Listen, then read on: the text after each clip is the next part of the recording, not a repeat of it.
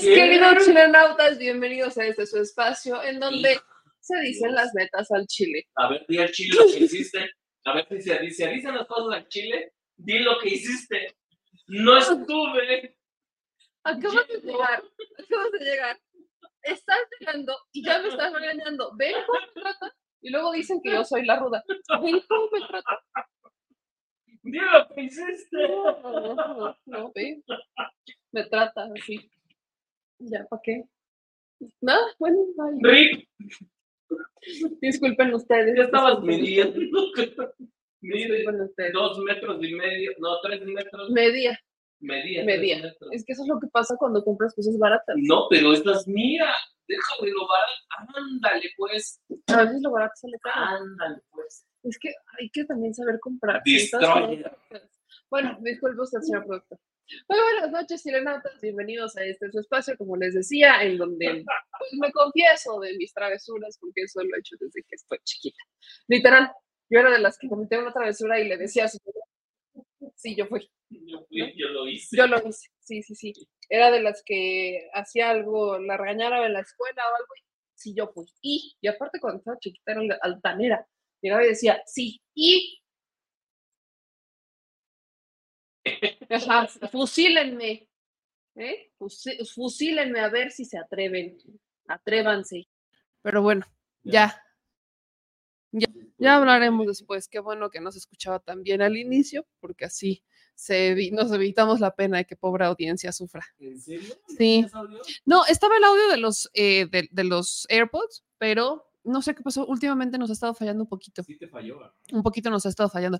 Pero bueno, ya aquí estamos. Yo les agradezco a todas y a todos que como todas noches se conecten a este espacio en donde intentamos ser breves y fracasamos noche a noche. Ese va a ser mi nuevo eslogan. Intento ser breve, pero se fracasa. Porque aquí se acepta cuando uno fracasa.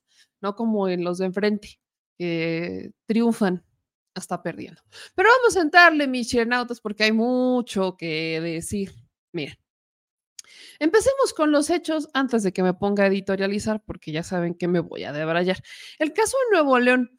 Fíjense que es hay un tema curioso. Cada que hablamos de Nuevo León, eh, como que cuando hablamos de Samuel García, de manera que no agrada a Samuel García, los números empiezan a bajar de ciertos videos. Me doy cuenta porque pues llevamos una tendencia, están las métricas y entonces hay un bachecito y ese bachecito toca cada que es Samuel García. Entonces, eh, esto está pasando en los últimos días, sobre todo porque hemos estado intentando hacer pues una cobertura de lo más equilibrado. Pues ahí tienen las preguntas, ¿no? Que le hicimos a los de Monterrey, que pues, la mayoría, pese a que critica a Samuel García por solicitar esta licencia e irse de aventura, votarían por él. Así que voy a explicarles en este programa los factores que existen en torno justo a la caótica situación que vive Nuevo León, porque pensaríamos es que solamente es un tema de Nuevo León y como también a veces, no, no diré que siempre, no digo que todos, pero a veces los regios son un poco apartados del resto de la sociedad. Eh, los contextos se entienden distintos, hay como una separación, ¿no? No es tan sencillo a veces empatizar con, los, con la vida regia cuando sus complicaciones son eh, sufrir por ir al golf o trabajar en las clases de ballet. Entonces, voy a intentar explicar un poco esta dinámica, pero también hablaremos de un cierto senador con, pues es un senador suplente que ya no es senador, de Ricardo Monreal, Alejandro Rojas Díaz Durán, que como ya lo bajaron del cargo y regresó Ricardo Monreal, porque era el propietario de esa fórmula, se fue a despotricar contra el plan C en Atypical TV. Y se aventó unas charras, ya se agua, ya, ya verán. También vamos a hablar de aquellos que se encargaron de inflar a Xochitl Galvez, pero regresemos a julio. Regresemos a junio, julio, cuando andaban inflando a Xochitl Galvez, que tenías a cada comentócrata decir que Xochitl Galvez era este nuevo fenómeno que llegó a darle eh, vida a la derecha, como en algún momento lo hizo Vicente Fox. Desde ese momento se les dijo, si Vicente Fox es la gran referencia con la que compraron a Xochitl Galvez, la están condenando al fracaso desde ese momento, pero nadie hizo caso. Y tal cual está pasando. Entonces, justamente los que inflaban a Xochitl ahora las condenan al fracaso.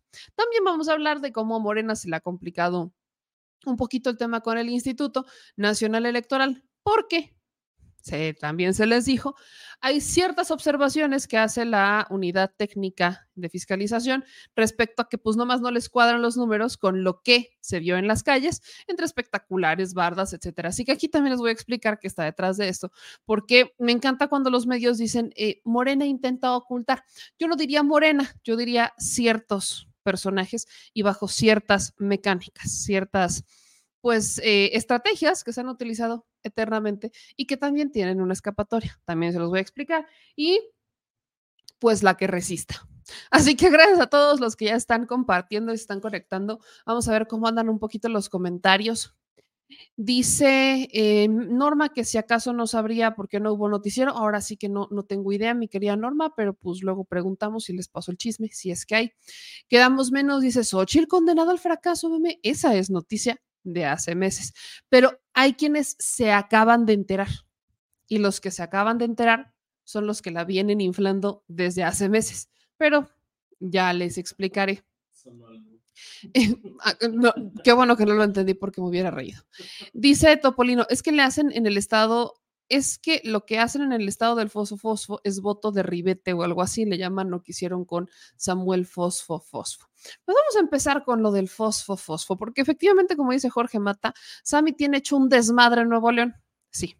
Si tan solo Samuel García no hubiera decidido salir de la aventura por la presidencia de la República, pues muy, probable, muy probablemente Samuel García no estaría viviendo lo que en este momento se vive, ¿no? Estaríamos en en otros términos caóticos. Incluso Samuel hubiera tenido ciertas oportunidades del gobierno del Estado de impulsar perfiles a la renovación del Congreso, completamente ilegal, pero vieja práctica, a la vieja usanza de los partidos políticos. Entonces hubiera tenido manga ancha para hacer cosas, pero no, no, no, no. Decide subirse a la estrategia de Dante Delgado irse a lo nacional, buscar la presidencia, además en un proceso por dedazo, donde se registran ocho personas, sacan a todos a una mujer, a Indira, este, Kempis le bajan la candidatura o la precandidatura por revoltosa. Y tienes a un Samuel García que es impuesto de adedazo, impulsado por todo movimiento ciudadano, que tiene hecho un desmadre su estado. Porque Samuel tuvo que haber sopesado lo que iba a pasar tampoco es como que PAN, PRI, PRD pueda decir que son, o bueno, sobre todo PAN y PRI, porque hay PRD ni tiene vela en el entierro, aunque ahorita ya se quiso meter, pero no tiene porque no tiene registro en Monterrey o Nuevo León. Entonces, Samuel García hoy reacciona ya con un video a el desastre que ocurre en su estado, en el Congreso, cuando le toman protesta como gobernador interino que tendrá que asumir funciones el día de mañana, primero de diciembre, al vicefiscal del estado, que fue uno de los fiscales que eh, estuvo en el caso de Devani Escobar, que lo deja impune y que en algún momento Samuel tenía una buena imagen, al menos no hablaba tan mal del vicefiscal como sí lo hacía del fiscal el que renuncia. Entonces, eh, han, han, pasado tantas cosas que vamos a empezar a ver un poco de las reacciones que han tenido, así que no me pierdan la pista. ¿Qué es lo que ha dicho Samuel García respecto a ya eh, lo que él llama un golpe, lo que él llama un arrebato, lo que Samuel García llama un, pues una, una acción casi, casi inconstitucional del PAN y del PRI en el estado de Nuevo León. Y todo por el nombramiento del interino de seis meses. Buenas tardes, Nuevo León. Buenas tardes, México. El día de hoy me dirijo a ustedes para mandar un mensaje importante y urgente para guardar la democracia y cuidar los poderes del Estado. 26 diputados del PRI y del PAN el día de ayer intentaron tomar Nuevo León a la mala. 26 diputados del PRIAN contradicen los 780 mil votos que hace dos años se le dieron a Movimiento Ciudadano para sacar a la vieja política. 26 diputados del PRIAN con la fiscalía de Adrián de la Garza entraron armados de manera inédita al Congreso del Estado a poner a un gobernador interino que es ilegítimo e inelegible por su cargo y por depender del PRIAN, de Paco, de Chefo y de Adrián de la Garza. Estos 26 diputados violaron varias sentencias, varias suspensiones provisionales y varias suspensiones definitivas que los impedían a nombrar a un interino que estuviera fuera de la plataforma de Movimiento Ciudadano para respetar el voto democrático que tuvimos en junio de 2021, como lo marcan los votos razonados del Tribunal Electoral del Poder Judicial de la Federación. Ustedes los conocen, Adrián, Paco, Chefo, que tienen secuestradas todas las instituciones, que tienen secuestrado el Poder Judicial del Estado, el Congreso, la Auditoría Superior, que se la pasan robando en sus municipios del PRI, del PAN, ahora quieren poner a un vicefiscal, la mano derecha de Adán de la Garza, un vicefiscal con todo el pasado del PRI que trabajó en Monterrey con Adrián, a ese vicefiscal que por ley está impedido y por eso les pido su ayuda. No lo vamos a permitir. No vamos a permitir que regrese el PRIAN al nuevo Nuevo León.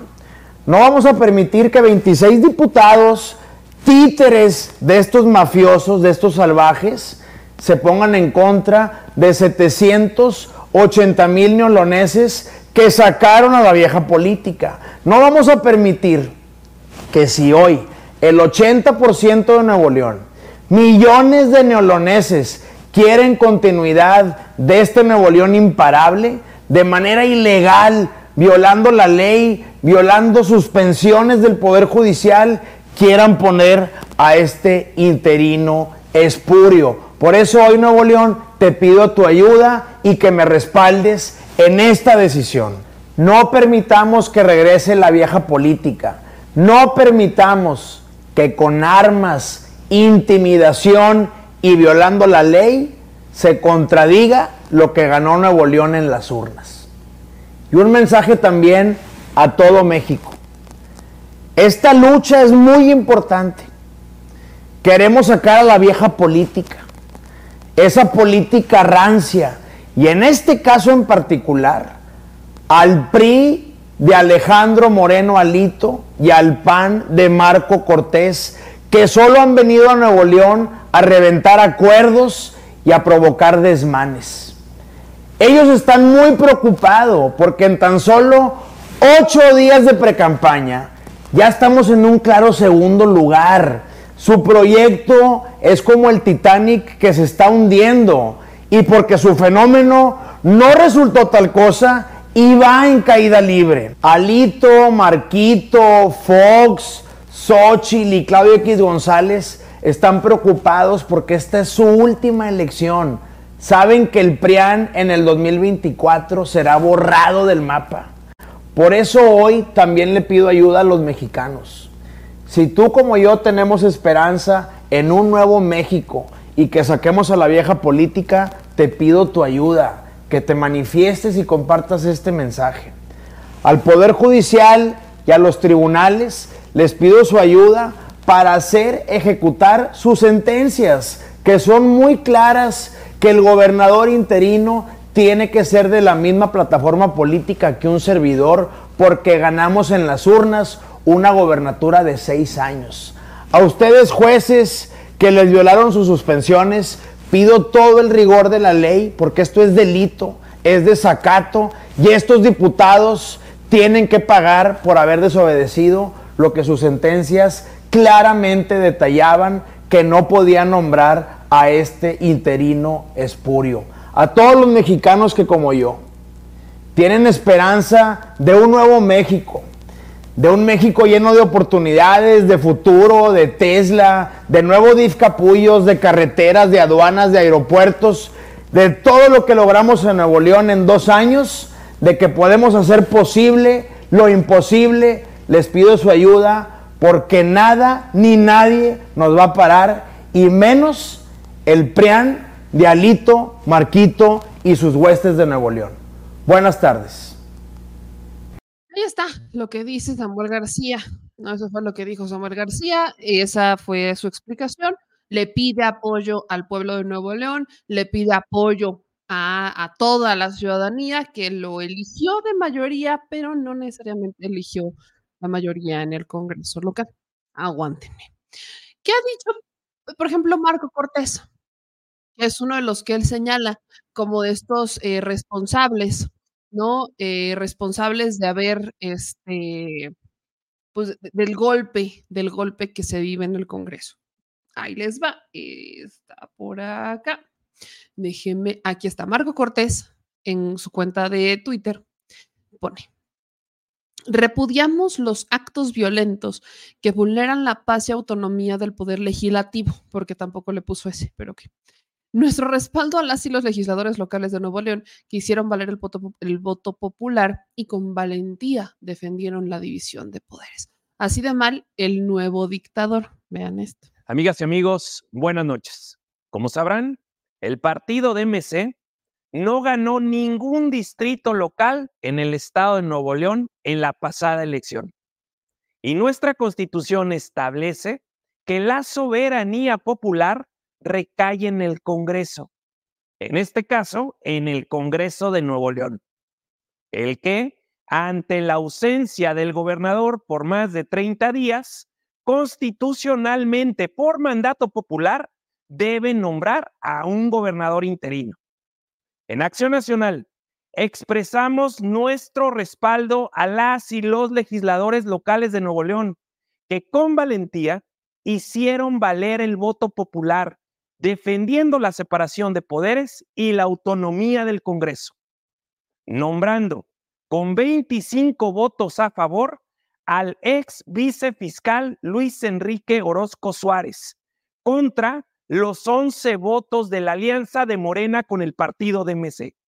Nuestro repudio total a todos los actos violentos que vulneran la paz y la autonomía del poder legislativo. Confiamos que la gente de Nuevo León rechazará esta irresponsable actuación porque les están gravemente faltando al respeto. Precisamente es esa vieja y retrógrada política la que no queremos. Rechazamos ese autoritarismo caprichoso que quiere desaparecer al INE y dejar inoperante al INAI, que busca vulnerar al Poder Judicial y al Poder Legislativo. Amigas y amigos, por eso para nuestro país solo hay de dos caminos. El del autoritarismo destructivo de las dos corcholatas del presidente o el proyecto de desarrollo, unidad, de respeto a la ley que encabeza Xochitl Gálvez. Buenas noches y un gusto saludarles. Ahí, ahí tienen a Marco Cortés, esta me encanta, diciendo que Xochitl respeta la ley. Ah, pero no se trata de ser machista y misógina, porque entonces eso sí es, ese es otro boleto. ¿Quién más se ha posicionado ante la situación en el estado de Nuevo León. Alito Moreno, como de que no. Alito lo hizo, hizo lo propio en su cuenta de redes sociales, diciendo, lo que ocurre en Nuevo León son las patadas de ahogado del inmaduro, porro e infantil Samuel García. Atentar contra un poder contra la constitución para querer cumplir su berrinche es reprobable y vergonzoso. Así no, niño, la ley es la ley, aunque no te dé para entenderlo, México es primero. Y un posicionamiento, considero yo, el posicionamiento más fuerte que tiene en su favor, su favor Samuel García, es el del presidente López Obrador, que en la mañanera de este jueves 30 de noviembre, pues también resaltó el caso del Estado y explicó un poquito desde la perspectiva del presidente lo que está pasando en Nuevo León. Si no, se quedan solo en las columnas y en la opinión de la llamada clase política, ¿no? Y en algunos sectores de clase media. Hay mucho encono eh, mucho coraje, enojo en contra de Samuel, porque eh, los que apoyan a otra candidata,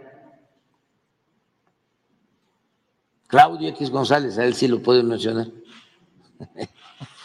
este, Y eh, un sector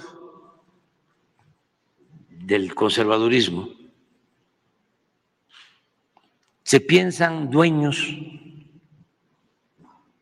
de la clase media.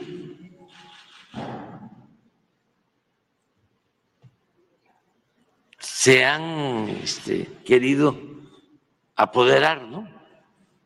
de la clase media, como si los integrantes de la clase media fuesen borregos. Y no es así. Entonces, ellos, en su imaginación, creen que eh, el movimiento de transformación cuenta con el pueblo, con el pueblo raso, pero que ellos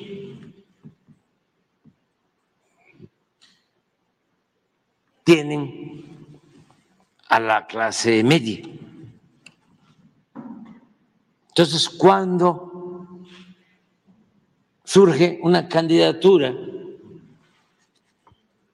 también atractiva para la clase media, según este pensamiento, se inconforman porque sienten que se meten a los terrenos que ellos piensan manejar de manera exclusiva.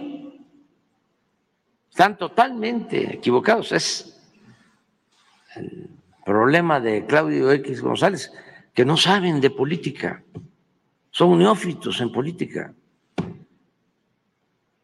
No se puede actuar así, con ese pensamiento corporativo. Si la clase media está con nosotros, la clase popular es el movimiento de transformación. Luego entonces, si no se suman todos a nuestra estrategia, a nuestra candidatura, pues son esquiroles.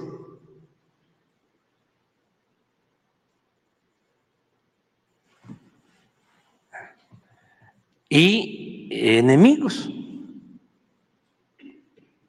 Me recuerda, guardadas las proporciones, lo que pasó cuando el movimiento eh, maderista, que nunca le perdonaron a Madero de que representaba o tenía como origen pertenecer a los de arriba,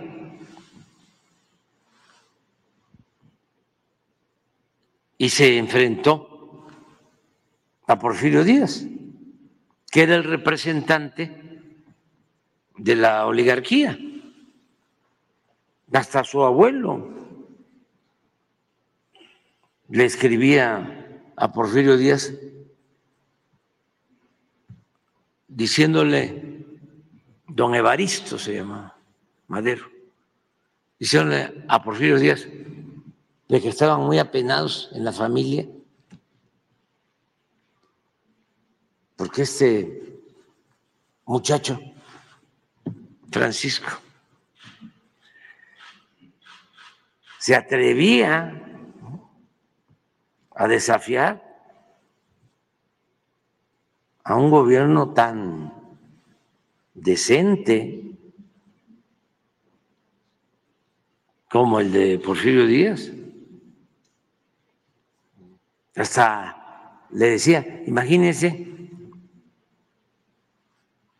¿Cómo estará mi nieto, que es hasta espiritista? Estamos muy apenados en la familia. Y los que más se ensañaron en Gustavo Madero, que fue un crimen horrendo y cruel, y en el mismo Francisco fueron los de su clase, los fifís.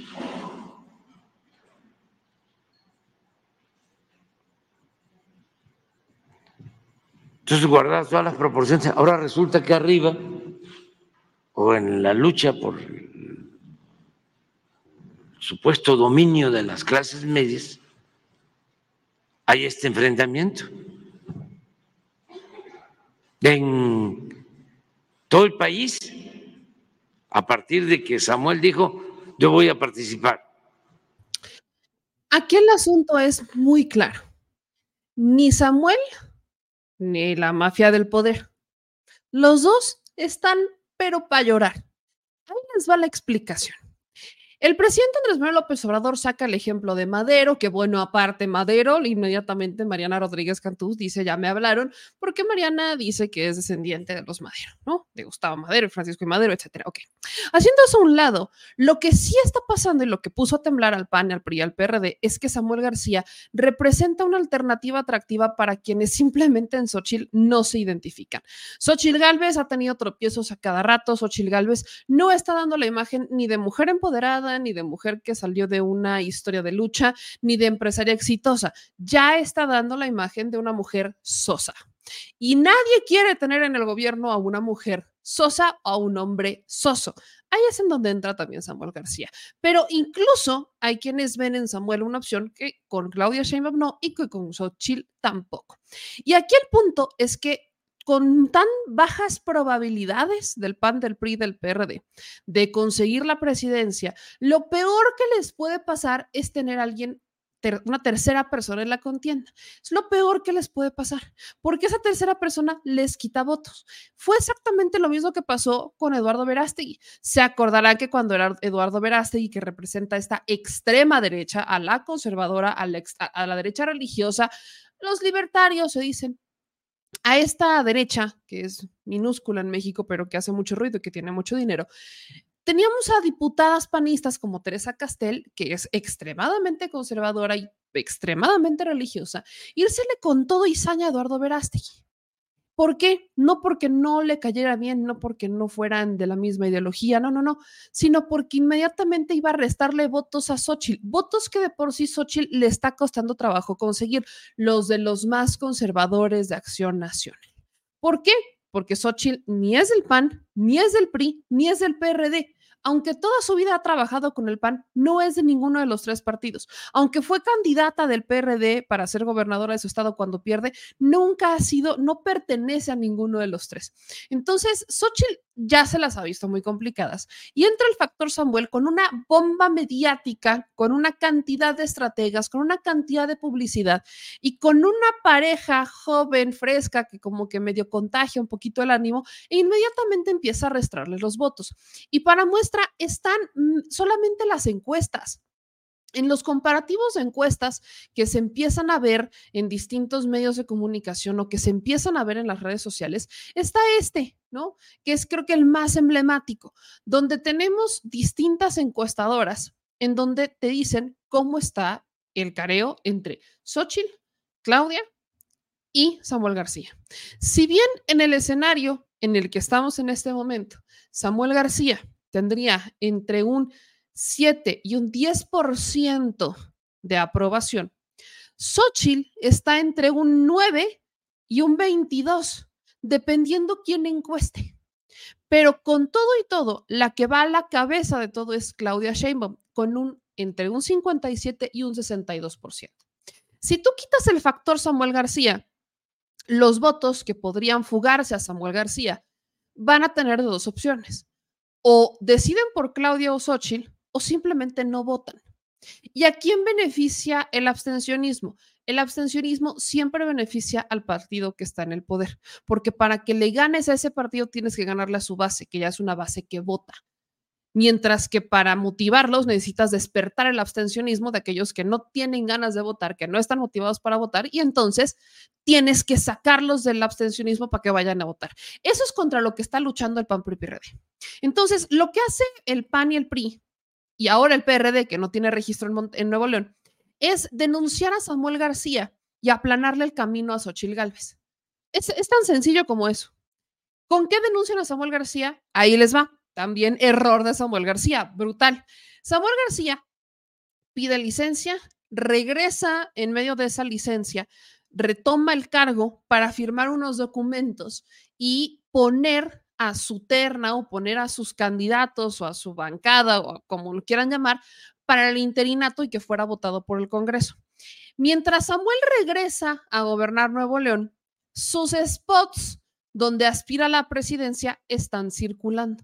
Entonces termina cometiendo un bronco en el camino, porque si Samuel iba a regresar, aunque sea por dos días, esos dos días tendrían que haber bajado los spots y no lo hicieron. Entonces ahí, tanto PAN como PRI como PRD tienen un argumento legal para decir, bájalo de la contienda y no permitas que continúe, ni siquiera que se registre, porque violó la ley electoral.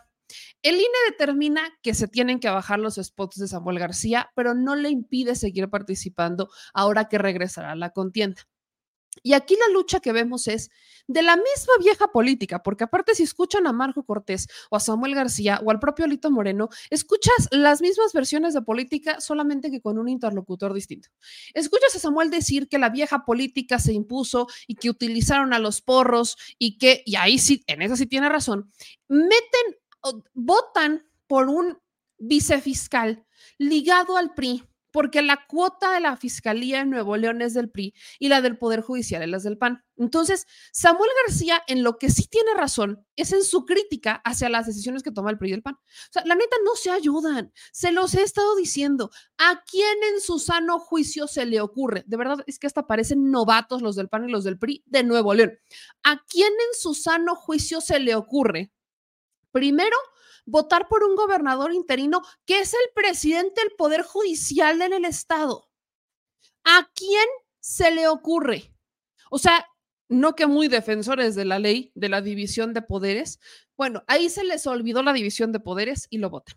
Eso le da herramientas a Samuel para ir a impugnar la decisión del Congreso y entonces el Congreso pues termina ratificando que Samuel tiene cierta razón y no puede ser el presidente del Poder Judicial porque se está violando la división de poderes.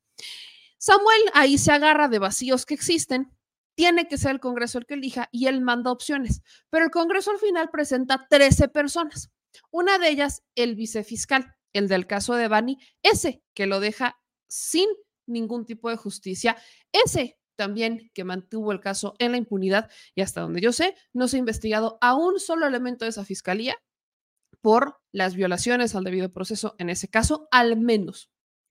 Pero además, ligado a Adrián de la Garza, ex candidato priista fiscal de Nuevo León. Entonces, lo que hace el Congreso es que votan por ese señor. Votan por un priista. O sea, si quieren dar esto de legalidad, digan, votan por un priista. Y este además vicefiscal. Y las imágenes son de verdad impactantes. Y esto es lo que a mí me molesta de la toma de protesta del vicefiscal y de cómo se da toda la situación. No de los porros, porque evidentemente estaban ahí los porros de Movimiento Ciudadano y demás. No, no, no, no. Lo que molesta es cómo ya nos dan señales de cómo va a gobernar el vicefiscal seis meses, porque el vicefiscal entra con todos los ministeriales. Sea, los, los policías de investigación, los policías de la fiscalía, en vez de estar haciendo su trabajo, fueron a cuidar a su jefe, que ahora se convierte en gobernador interino. Nada más quiero que dimensionen lo que va a pasar en Nuevo León en estos seis meses. Nada más con solo ver estas imágenes de cómo el Congreso no solamente estaba tomado por los porros de Movimiento Ciudadano, sino que estaba tomado por los ministeriales. O sea, al PRI a PAN le encanta que los traten mal. Y lo peor es que ellos no son los que pagan las consecuencias, es el pueblo el que paga la consecuencia. Y a todo esto me remito de nuevo a Samuel. Nada de esto estaría pasando si Samuel García no hubiera solicitado la licencia.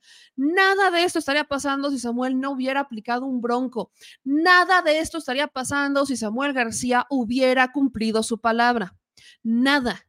Samuel lo que quiere es aprovechar la euforia nacional, sacar, porque tiene probabilidades de sacar a Xochitl de la contienda, y el PRI y el PAN lo saben y por eso están reaccionando de esta manera. Si no les, diera, no les diera miedo la figura de Samuel, no estarían haciendo absolutamente nada. Pero la figura de Samuel les mete miedillo porque su candidato no prende más. Entonces le metes a alguien más carismático y no va a aprender más, al contrario, va a bajar. Entonces se van con todo. Tienes a un Claudio X González diciendo que él es un nuevo peligro para México. O sea, reciclando todo lo que usaron con Andrés Manuel para acabar a Samuel. Pero nada de esto hubiera pasado si Samuel se hubiera quedado en Nuevo León. Ahí está la muestra de lo que no se debe de hacer. Ni el PRI, ni el PAN, ni el PRD, ni mucho menos Samuel. Son la misma vieja política, pero con diferentes métodos. Así de sencillo. Nada más que agregar. La misma vieja política con diferentes métodos, con diferente publicidad y con diferente personaje. Pero de ahí a que alguien represente algo distinto, no es así. No pasa y bueno, ya veremos qué resulta de aquí a que acabe este proceso, porque ya, eh, pues mañana, primero de diciembre, toma protesta el vicefiscal como gobernador interino. Más bien, el vicefiscal y los ministeriales Exacto, el vicefiscal y su séquito van a tomar protesta. Y a ver a cómo le va a Nuevo León estos seis meses. ¿Estás eufoscada? Estoy eufoscada, exacto, estoy eufoscada. Pero espérate, no he acabado. Hablemos de Xochil Gálvez. Muchas gracias. Hablemos de Xochil Gálvez. Miren, como les decía al inicio de esta transmisión, Xochil Gálvez ya no ve lo duro sino lo tupido, sí. Si no es porque se le duermen los estudiantes en la náhuac, ¿no? O porque denuncian que fueron acarreados a un evento, entonces es porque quienes la inflaron ahora la desinflan. Esto es muy en serio. Es muy, muy, muy neta. Miren. Miren nada más lo que les voy a... Ya les había leído una columna de Riva Palacio de hace unos días en donde Riva Palacio pues decía, ¿no? Que hay una ventana de oportunidad para Xochil Gálvez y que pues que Xochil tiene chance, ¿no? En este momento de pues de, darle, ¿no? Como, como un, un segundo aire a su campaña. Eh, todavía ni siquiera estamos en el primer aire, pero ya le quieren dar un segundo. Y lo curioso en este caso es que tenemos a una Xochil Gálvez que quiero repetir esto, no se ayuda. Acaban de subir un video a Twitter, lo sube Waldo Matus, en donde sacan un extracto. Vuelvo a lo que les decía, nada más para que vean que es la misma vieja política, pero con personaje distinto. Sacan un extracto de la misma plática que tuvo Xochil Gálvez con los estudiantes o con sus simpatizantes en la Universidad de Anáhuac. ¿Se acuerdan cuando Samuel dijo eso del sueldito de 50 mil pesos? ¿Tú te acuerdas, no? Cuando dije, ay, viven contentos ahí con un sueldito de 50 mil. Pues, ¿cómo no? ¿No? A medio México le encantaría tener un sueldito de 50 mil pesos, ¿no? No, vaya, imagínense. Más, más, de, miren, creo que al 80% de México le encantaría tener un sueldito de 50 mil pesos. ¿Se acuerdan de eso? Bueno, pues Xochitl acaba de aplicar un Samuel García y con el mismo monto. 50 mil. Nada más que aquí hubo un poquito una fusión con Sandra Cuevas porque pues nada más no me salen las cuentas. ¿Se acuerdan que Sandra Cuevas dijo que ella mientras estaba estudiando vendía dulces para pagarse sus viajes a sus doctorados, doctorados que hasta este momento no tenemos conocimiento de, su existencia, doctorados que eh, pues siguen ahí en, en un limbo y que además haciendo sumas, multiplicaciones y divisiones tampoco nos da como para que haya viajado tanto. Total. Así aplicó un Xochitl Gales este. Súbanle el volumen, porque no pude hacer la edición de este video, pero por favor súbanle. Es un video que sube Waldo Matus y neta, neta no tiene pierde esta joya que usted va a ver y escuchar. Te van a matar un día, este, eh, búscate un cuarto por aquí, por Copilco. Eh, eh, le digo, sí, pero pues están como en dos mil pesos, o sea, no, no, no, no la hago económicamente. Total que concursé para la beca él me llevaba de comer todos los días en un topercito ahí para que me ahorrara la comida y pudiera pagar mi, mi cuarto. Y me aceptaron de becaria y quizás a la parte más importante a la que quiero llegar. Tres semestres bastaron. tres semestres donde aprendí Albol, Fortran, COBOL, C, eh, sistemas operativos, bases de datos, sistemas expertos. Y esos tres semestres me cambiaron la vida, porque al quinto semestre pude conseguir un empleo donde me empezaron a pagar 50 mil pesos mensuales. O sea, pasé de ganar 2.500 pesos a 50 mil pesos. Eso es lo que hace la educación. Eso es la manera que realmente podemos abandonar la pobreza.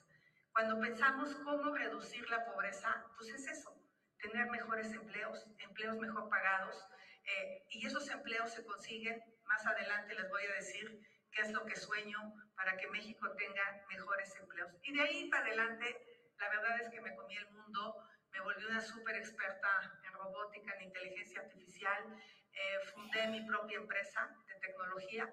No crean que alguien me dio dinero, pues yo pedí. Por si usted no escuchó por el audio, dice Xochitl que ella entra a la carrera con una beca porque pues no le alcanzaba y que empezó ganando dos mil pesos, dos mil quinientos pesos y que solamente le bastaron tres semestres para emplearse y ganar 50 mil pesos. Quiero recordarles que estudió Xochitl. Nada más quiero hacer el, el, recordatorio. Xochitl Gálvez estudia licenciatura en ingeniería en computación.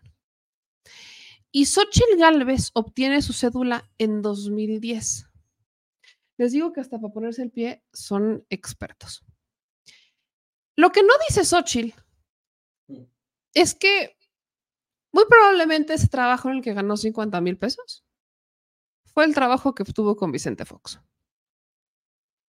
No por ser una experta, porque aparte me encanta la humildad, que era una súper experta en robótica y súper experta en Excel y súper experta. Vaya, no conozco un solo ingeniero en computación en México que gane 50 mil pesos, ni a los tres semestres, ni al acabar la carrera. Conozco programadores, que no es lo mismo que ser ingenieros en computación, que sí ganan muy buena lana, hasta por proyectos y en el extranjero. Pero Xochitl se brinca muchos pasos, muchos pasos y se, se brinca muchas explicaciones dentro de lo que tendría que decir respecto a lo que sí realmente pasa. ¿Por qué hago esta aclaración? mientras Xochitl Galvez hace entre un Samuel García y un Sandra Cuevas, porque no nos salen las cuentas, y aparte, exponencialmente, al tercer semestre de ingeniería en computación, gana 50 mil pesos. Recordemos que Xochitl se titula en el 2010, entonces es muy probable, porque aparte Xochitl estudia durante un tiempo prolongado, es muy probable que Xochitl lo que en realidad le haya pasado es que entró a trabajar al gobierno de Vicente Fox sin haber concluido la licenciatura. Y ese discurso que le quiere vender a los jóvenes es el mismo discurso que venden todas las universidades y vaya que si yo lo sabré. Yo estudié el bachillerato en el TEC de Monterrey, sí, lo que ustedes quieran, gusten y manden, en Puebla. Y de lo que primero que te decían cuando ibas a migrar a la universidad, incluso ya estando en el bachillerato, era que tú saliendo de la carrera ibas a ganar 50 mil pesos. Ese era el byte. Y lo he escuchado de muchísimas universidades. ¿eh?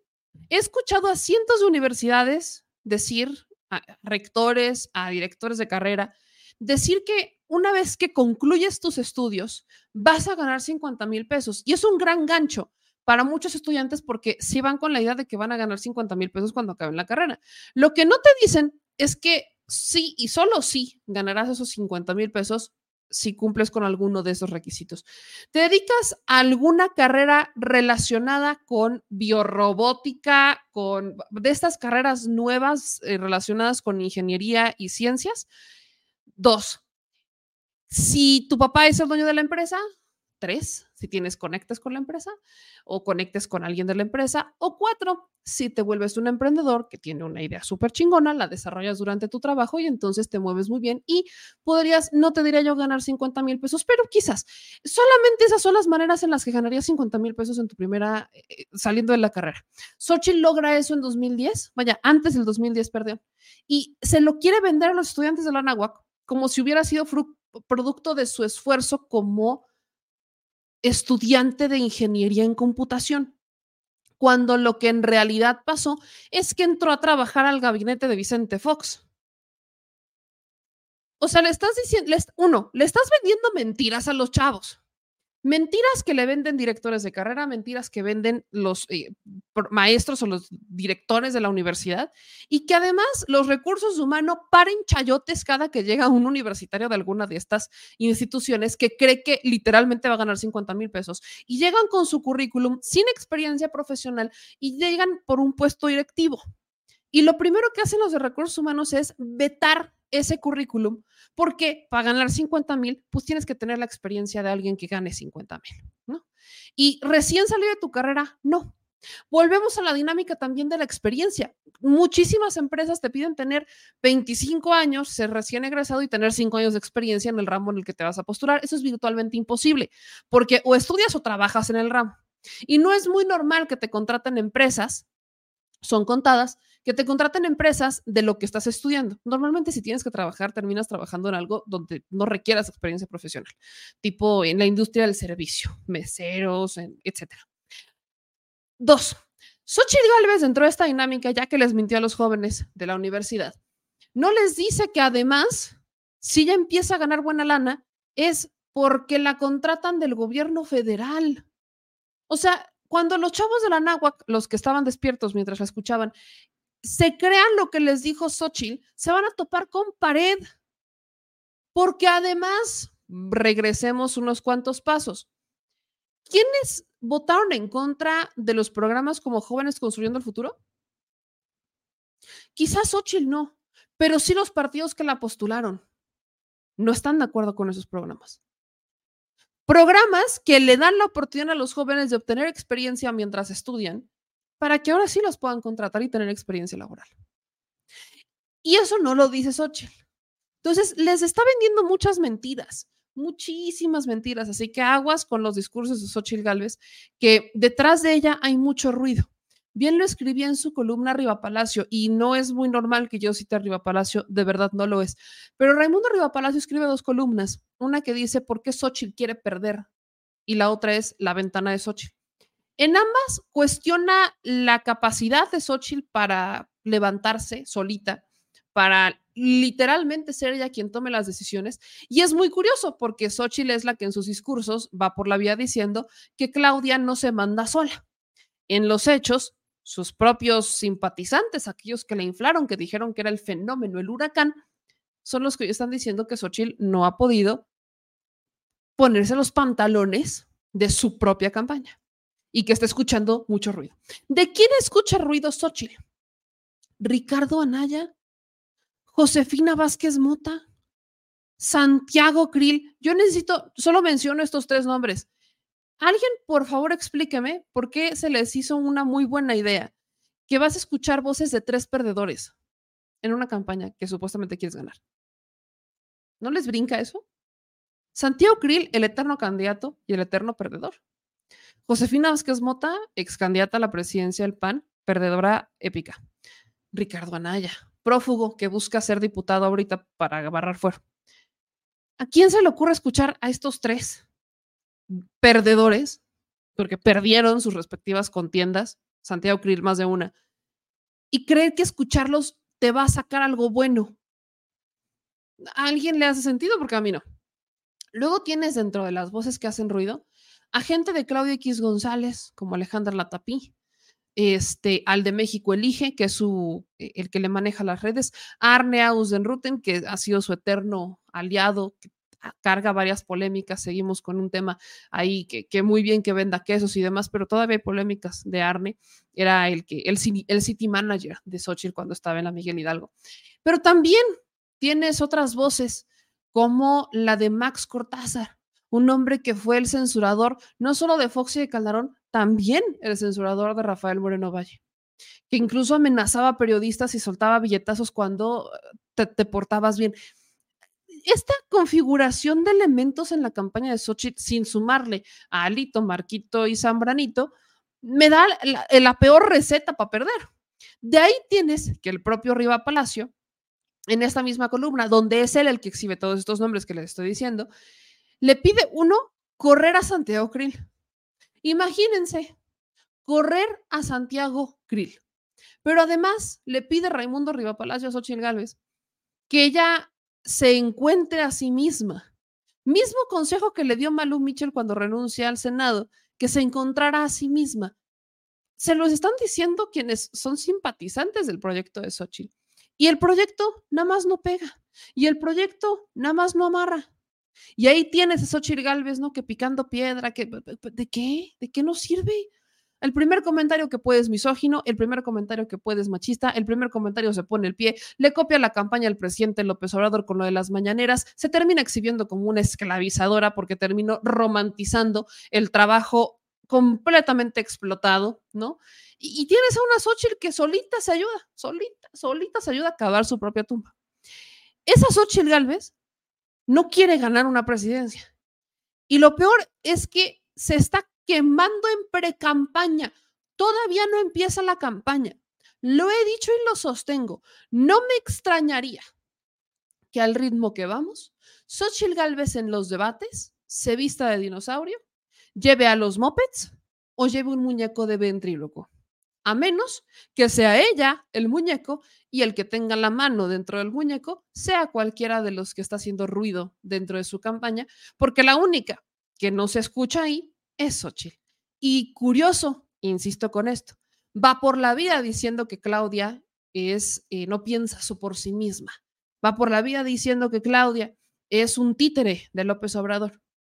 Bueno, creo que todos tenemos otros datos, ¿no?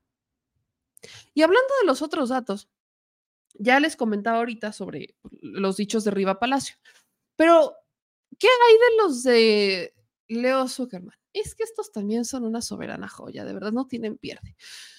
No tienen pierde. Póngame mucha atención. Dice, ¿se acuerdan de Leo Zuckerman? No todos nos acordamos de este hombre que en más de una ocasión ha dicho, no, pues que, que Xochitl Galvez es, es una, es una joya. También, por ejemplo, Leo eh, subía una columna, esta es del, este es reciente, si no estoy mal, en la que dice que en el frente opositor quedan tres posibles aspirantes a la candidatura presidencial que serán elegidos por encuesta y una consulta. Ah, no, este fue, este fue uno de cuando todavía estábamos en la precampaña. Escuchen esto, por favor. Pónganme toda la atención. Dice Leo Zuckerman, o decía Leo en esta columna, que no se sabía cuántas encuestas se iban a levantar. Eh, habla un poco sobre los filtros y dice lo siguiente. El Frente Amplio por México realizó dos encuestas. Una telefónica, donde Xochitl Gálvez claramente obtuvo el triunfo con el 51% de las preferencias versus el 17% de Beatriz Paredes, una diferencia de 34 puntos porcentuales. La segunda encuesta fue en viviendas, hubo un menor, hubo un empate entre Xochitl y Beatriz del 32 y el 29%, una diferencia que entra en el margen de error. Los dos sondeos se ponderaron a la de hogares se le dio un peso del 70, a la telefónica un 30. Por lo que Xochitl queda con un 38 y Beatriz con un 26, una diferencia de 12 puntos. Sigo, y aquí dice, lo cual nos lleva al segundo mecanismo que se utilizará una consulta que tiene un peso del 50%. Resulta que de los cuatro candidatos que pasan a la siguiente etapa de la Madrid queda fuera, Santiago Krill, ahí también un poco de Santiago Krill. Y aquí hay una parte en la que dice esto. El hecho de que Xochitl tenga el halo de ciudadana más independiente de los partidos hace más factible que panistas y priistas voten por ella en la elección presidencial. En ese sentido, es la que tiene más oportunidad de aglutinar al frente opositor. Por eso, y para evitar complicaciones innecesarias, Santiago debe retirarse de la contienda y dejarle el camino libre a Xochitl en su competencia contra Beatriz. Esta es una columna del proceso que nunca se cumplió porque sabemos perfectamente que fue un dedazo, o como le llamaron los del frente, aclamación popular. Ese Leo Zuckerman hoy ya no existe, porque el Leo que hoy existe es un Leo que en más de una ocasión, porque ya lo ha dicho en más de una ocasión, dice que Xochitl Galvez pues la está pasando mal. Tan mal, tan mal, tan mal, que requiere ya no solo de un milagro, sino que Xochitl Galvez necesita eh, pues ponerse una, no sé, ponerse en un, en un escenario de, de, que ya no le da para más. Este es el propio, este es el propio eh, Leo Zuckerman en un, pues en un evento previo, que esto fue del 5, en un tercer grado del 5 de octubre, en donde dice que a Xochitl ya no le da para más. Escuchen. Xochitl ya le alcanzó para llegar a ser candidata presidencial con lo que trae. Ya no le da para más, ¿eh? La, la fuerza morena es impresionante. Que a Xochitl ya le alcanzó para llegar, pero ya no da para más. Eh, pero lo curioso viene no en ese tercer grado, sino en un tercer grado reciente, donde es el mismo Leo Zuckerman el que pues de alguna manera primero intenta como eh, vuelve a criticar a Xochitl Galvez, dice que pues ya no hay ni un milagro que le ayude, pero además se exhibe. ¿Cómo se exhibe? Y es un caso vergonzosísimo, de verdad es vergonzosísimo lo que usted va a escuchar, porque este señor, en vez de en vez de hacer su tarea, en vez de documentarse, en vez de investigar antes de hablar, exhibe que habla por hablar. Este fue el mismo hombre que en uno, también en un tercer grado, dijo que si realmente valía la pena reconstruir Acapulco. Nada más hago una recopilación de unos ciertos acontecimientos que involucran a este señor. Quiero que escuchen este reciente episodio donde es Denise Merker la que lo pone en su lugar porque el señor ahora estaba cuestionando a Claudia Sheinbaum, que dice que nadie la conoce. Es la que está arrasando las encuestas, pero que nadie la conoce. Escuche, por favor, el glorioso momento que ya debería de llamarse Las mangas de Leo Zuckerman teniendo pues, la amplia ventaja que tienen las, en las encuestas. Desde luego eso es lo racional. Ahora, yo lamento mucho pues que en, este, en estas condiciones de la ley que tenemos, de cómo se están dando las campañas, al día de hoy, seis meses antes de ir a las urnas, los mexicanos no sepamos quién es Claudia Sheinbaum y qué quiere Claudia Sheinbaum. Yo les pregunto a ustedes, ¿Cuándo fue la última entrevista que vieron ustedes de la que probablemente será la presidenta de la República? Una entrevista en serio, profunda, donde se le hagan preguntas difíciles a la, a la candidata. le entrevisté hace unas semanas. ¿A Claudia Sheinbaum? Así es. ¿Cuándo Pues, ¿qué te gusta? No sé, un mes. Entrevisté a Claudia Sheinbaum. Ah, pues no la vi. Perdón. Sí, no, no. Pero sí, viendo pues, la amplia ventaja que tienen las, en las encuestas. Desde luego eso es lo racional. Ahora, yo lamento mucho, pues que... ¿Se, dieron cuenta de ese escenario? O sea, no, no pudo ni siquiera hacer su tarea para saber que su compañera de programa de, de, tercer grado, Denise Merkel, ya había entrevistado a Claudia Sheinbaum. Ni siquiera eso llegamos. Y no tiene mucho que la entrevista. Pero no, ahí tienes, ahí tienes a, a, a Sochi, a, tienes a, a, Leo Zuckerman haciendo un, haciendo un, un, escenario que vaya, de verdad es, es de estos que uno ya no, ya no entiende cómo es posible que existieran. Ya uno, honestamente, yo ya no entiendo qué es lo que realmente están eh, eh, eh, intentan defender o intentan explicar eh, en estos programas, pero sobre todo no entiendo a un Leo Zuckerman. Diciendo no hace mucho que si valía realmente la pena reconstruir Acapulco. Diciendo que nadie conoce a Claudia Sheinbaum y que se le hace lamentabilísimo y su compañera diciendo pues que la acaba de entrevistar. Y defendiendo a Xochitl Gálvez hace no mucho y pues hoy diciendo que nada más no. Lo peor es que por mucho que intentan analizar, a la conclusión a la que llegan en, e, en tercer grado es pues que la bronca es del equipo de Xochitl Galvez. O sea, que la bronca radica en el equipo de Xochil Gálvez, que la bronca es eh, lo que está al interior de esta campaña y que Xochil Gálvez, pues básicamente se dejó llevar. Quiero que ustedes escuchen un poquito más de este análisis para que vean cómo algunos intentan justificar a Xochitl, otros la riegan en el camino, como Leo Zuckerman, y al final llegan a una conclusión similar, que Xochitl va a perder. Como Xochitl eh, está teniendo ahí apuros. A mí me asombra cada día da a conocer a un nuevo integrante del equipo diciendo que más adelante va a dar a conocer al conjunto del equipo. Mantiene a Santiago Krill como jefe de campaña, nombra a Kenia López Rabadán como jefa de la oficina, cosa que no sé. en Sí, no se sabe cuáles son las Eh, Así responsabilidades. es. Integra a Consuelo Sáizar para propósitos culturales. Habla de Miguel Riquelme. Dice Miguel Riquelme, yo soy todavía gobernador y mientras lo sea seguiré siéndolo. ¿Qué impresión te causa eso? A, mí de, de- de caos total, digo, excepto por la designación de Consuelo Sáizar, que me parece pues magnífica, no puedes decir nada al respecto, pero no vas a ganar una elección con teniendo una buena encargada de cultura en tu, en tu campaña. Yo tengo la impresión de que Xochitl no sabe lo que está haciendo, se está enfrentando a una situación que va más allá de su capacidad de, de manejar políticamente este momento. Pasó de la, de la visibilidad inmediata por, su, por ser mal hablada y por ser ocurrente a una situación en la que no puede montar realmente o no ha podido montar un, un ejercicio electoral, un ejercicio de campaña razonable. Eh, lo de Riquelme me parece desastroso porque finalmente dices, viene a mi campaña y, y él dice, bueno, pues yo no, yo a mí ni, ni me han preguntado ni me interesa. Es, eso me parece lamentable.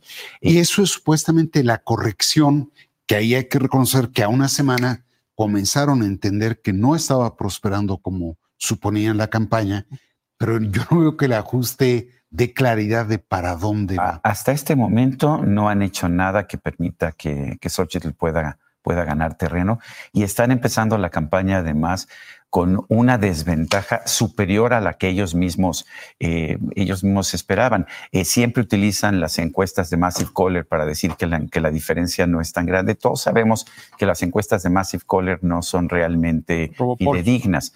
O sea, no es una tecnología que te permita saber realmente cuál es la opinión popular pero todas las demás, Covarrubias, de las Heras, el, el Universal, en fin, todas, la- todas, digo, todas la están dando. Sí, sí, todas están dando, da- están Dos a dando, uno. sí, o más en algunos casos. Covarrubias, por ejemplo, ¿no? Sí. Pero a ver, el punto Pero- es que está empezando la campaña muy atrás, no se está recuperando y en este momento, pues el- el- la única que realmente está teniendo una campaña real es, es Claudia. Ah, está vamos bien. a hablar de ella. Anda, pues. Hasta este momento, la única que está teniendo una campaña real es Claudia. Y eso lo dijo Sarmiento, güey. O sea, tampoco es que, híjole, Sarmiento es el mejor analista. eh, Dale, mira, qué bruto, qué bueno. No, este fue el mismo hombre que dijo que eso de los sobornos de los Ollas, ¿se acuerdan del Senado? Seguro eran los aguinaldos. Entonces, Sarmiento no es brillante, pero es más brillante, o sea, le, le gira más que a Leo. Le gira más. Nada más que, híjole, la crisis de cerebro sí anda chida. eh. La crisis pesada, sí estuvo pesada, pero pues ahí tienen un poquito de cómo le tocó este, pues este análisis a Xochitl, donde aquellos que, pues que la inflaron, aquellos que la tenían muy, pues muy levantadita y así, pues son ahora los que, pues la- los que no más no, los que realmente está teniendo una campaña, pues es Xochitl Gálvez. Ese, digo, Xochitl Gálvez no, es Claudia Sheinbaum, es la única que está teniendo una campaña real y tan campaña real que pues siguen saliendo los spots de campaña de Claudia Sheinbaum y aquí al menos el último que acaban de estrenar. Ahí les va. Los gobiernos corruptos de antes solo buscaban enriquecerse a costa del pueblo de México. Ellos robaron, mintieron, traicionaron y endeudaron al país solo para mantener sus lujos y privilegios. Dejaron en el olvido a quienes más necesitaban y ahora quieren regresar con sus promesas y sonrisas falsas. Pero no lo vamos a permitir. Es momento de seguir trabajando con honestidad, resultados y amor al pueblo, porque la transformación significa enfrentar la corrupción y el abandono con humanismo mexicano y justicia social. Morena, la esperanza de México. Ahí está. Ahí están los spots, ahí están los videos y pues vamos a ver qué prosigue después esto. Ahora vámonos del otro lado, vámonos con Morena, porque eh, pues tenemos unas recientes eh, pues declaraciones, llamémosle, del Instituto Nacional Electoral, que datan de algo que se les dijo que esto iba a pasar. ¿Se acuerdan cuando hablábamos de la cantidad de espectaculares que había, por ejemplo, de Adán Augusto o, la cantidad de espectaculares que había de, eh, vaya, de, Monreal, etcétera, etcétera, pues tal y como se los he explicado en más de una ocasión, es muy complejo que a la autoridad electoral te la puedas eh, maquinar con él, es que yo le di de dinero de mi bolsa. ¿Qué es lo que dice el Instituto Nacional Electoral? ¿no? El Instituto Nacional Electoral da a conocer que hay dinero que no más no cuadra. ¿De cuánto hablamos? Pues hablamos de 60 millones de pesos en gastos que habrían no sido reportados en la interna de Morena. Son los seis aspirantes, ninguno se salva. O sea, en estos seis aspirantes, creo que el último, el, el, el que menos se menciona es el de Noroña, pero en realidad son los seis que va desde Claudia hasta Velasco, que según ciertas notas, las titulan como trataron de ocultar gastos por 59.6 millones de pesos al INE durante el proceso de selección de la coordinación de la defensa de la transformación. ¿Qué es lo que en realidad pasa? Ahí les va. La Unidad Técnica de Fiscalización del INE concluyó la revisión de los informes de ingresos y gastos de los procesos de selección que cada uno de los partidos políticos eh, desarrolló entre junio y septiembre, previo a las campañas formales, y concluyó que los cinco aspirantes y la aspirante de coalición gastaron 59.6 millones de pesos más a los que realmente informaron. Solamente en Morena el gasto no reportado asciende a los 53.5 millones. El partido informó al INE que se habían ejercido 16.5, pero con los gastos detectados en las auditorías de la Unidad Técnica de Fiscalización se determinó que el gasto fue de más de 70 millones de pesos. A ellos se suman casi 17 millones de pesos que gastaron en el PT con Fernández Noroña y con Manuel Velasco. De ellos dos, el fue el aspirante del verde el que habría tratado de ocultar 6 millones de pesos. Noroña no, pero sí, al menos Velasco. En la tabla, Noroña, les digo que es el que más se salva. Noroña se habría gastado 8.1 millones, que es lo que él reporta. El gasto no reportado de 200 mil pesos, o sea, es mínimo. Entonces, al final, Noroña sumaría unos 8.4 millones de pesos gastados. Es mínimo lo que Noroña se habría salido y ahí es, es, es un pelo de burro. ¿Quién es el que más, que neta dijo, este, agárrate que ahí te voy? Adán Augusto. Adán Augusto habría reportado que se gastó 3.5 millones, pero en un gasto no reportado supera los 23 millones de pesos. Claudia Sheinbaum en un segundo lugar, presuntamente habría gastado 4.5 millones eh, de pesos y en los gastos no reportados que detecta el Instituto Nacional Electoral, Claudia se habría gastado 16.5 millones de pesos. Eh, Marcelo reporta 4.2 millones, el INE le detecta 9.7, Ricardo se gasta 4.1, el INE le detecta 4.1, entonces en total se gasta 8.2, Velasco se gasta 3.200, el INE le detecta prácticamente 6 millones y al final se gasta 9.2 millones de pesos. Aquí lo que más brinca es Adán Augusto y se les dijo que esto iba a pasar. Cuando Adán Augusto dijo que él no iba a aceptar el dinero de Morena, yo les dije, aguas porque esto le puede traer muchos problemas al partido. Uno, porque nadie está diciendo que no pueda usar su dinero. La bronca es cómo va a justificar el dinero de donde salió. Porque además veíamos o publicidad de Dan Augusto, veías espectaculares, veías, o sea, veías un movimiento de, de, publicidad en el tema de Dan Augusto, sobre todo en redes sociales. O sea, no había manera que Adán dijera que no.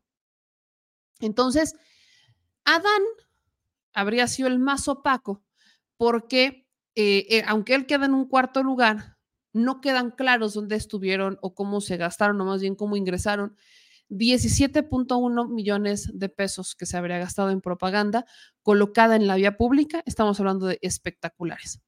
¿Cómo es que esto se identifica? Yo se los he platicado. El instituto realiza rondas de inspección con eh, unidades en donde van los representantes de cada uno de los partidos políticos. Entonces, hacen sus visitas de verificación y cada que ven un espectacular o una barda o lonas, sobre todo espectaculares y bardas, todavía las lonas las pasan por alto porque podría, ahí sí suena más legítimo que una familia pudiera, pusiera su, su lona.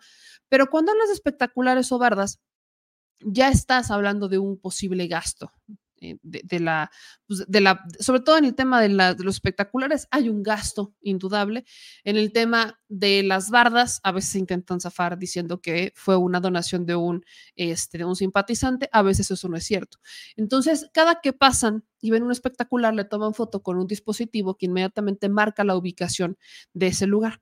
Si el INE en el reporte de pre-campaña no ve señalada la ubicación de ese espectacular en algún momento, va a cotizar para saber cuánto sale. Entonces ya tienen tabuladores, el instituto ya tiene tabuladores y cotizan, ¿no? De si está en tal avenida, en ta, ta, ta, ta, pues más o menos cuesta entre esto y este rango. Y no se van al rango menor, se van al rango mayor. Entonces el INE dice, bueno, si tú no me lo reportaste, entonces pues yo te lo voy a poner como si fuera el rango mayor, porque yo no sé si te gastaste menos o más porque tú no me dijiste. Entonces te lo tabulan con el mayor rango. ¿Qué pasa con las publicaciones de redes sociales? Exactamente lo mismo. Si tú no reportas cuánto gastaste en pauta para redes sociales y el INE detecta que había una publicación pautada, entonces va a ir a un tabulador y va a asumir que te gastaste el tope. Eso eleva los costos. ¿Por qué? Porque no reportas, porque no informas. Entonces, si tú no estás informando en qué te gastaste, si el INE que tiene unidades de monitoreo verifica o detecta durante todo el proceso que eso existe, entonces te lo va a tabular al mayor y ahí es en donde vienen los problemas. Porque se pueden hacer aclaraciones. Esto es una actividad completamente natural, es un tema de los partidos que eh, deberían de reforzar cada vez más, pero también se- les sigue saliendo de control a todos. Eh, Tienen que reforzar eh, las facturas y además el INE es muy especialito con el tema de las facturas. Tienes que tener testigos cuando compras playeras, gorras, etcétera. Y lo que pasa sobre todo con la campaña de Adán es que él se deslinda casi casi de todo. Y Adán dice básicamente que pues que todo se lo dan, que todo se lo regalan. ¿Cómo compruebas eso? Esa es la bronca. La bronca no es que te lo den, la bronca es que lo tienes que comprobar. Y no lo puedes comprobar nada más con una nota de remisión simple. Tienes que comprobarlo con facturas. No puedes comprobarlo nada más con un papelito cortado, no, no lo puedes hacer. Por eso es complicado, sobre todo para un partido como Morena, donde mucha gente quiere dar hasta de más, hacer este tipo de reportes. Porque como movimiento no hay bronca, pero cuando eres partido político tienes que cumplir. Ahora, hay un margen. Hay un margen donde el INE dice, bueno, este dinero puede entrar de simpatizantes en efectivo y no hay tema. Y ni siquiera es en efectivo, tiene que entrar a cuentas. Y te dicen, órale va, que si es en especie, órale va, pero hay un margen y es menor. Y se ponen topes dependiendo de la situación. Entonces, Adán es el que deja muy rara la cosa de no sabemos dónde están estos 17 millones. Luego le sigue Claudia. Con Claudia estamos hablando de, eh, pues, de un monto de aproximadamente eh, 16, también más o menos 16 millones, per- perdón, Adán Augusto lo que no reporta son 23 millones y Claudia lo que no reportaría son 16 millones.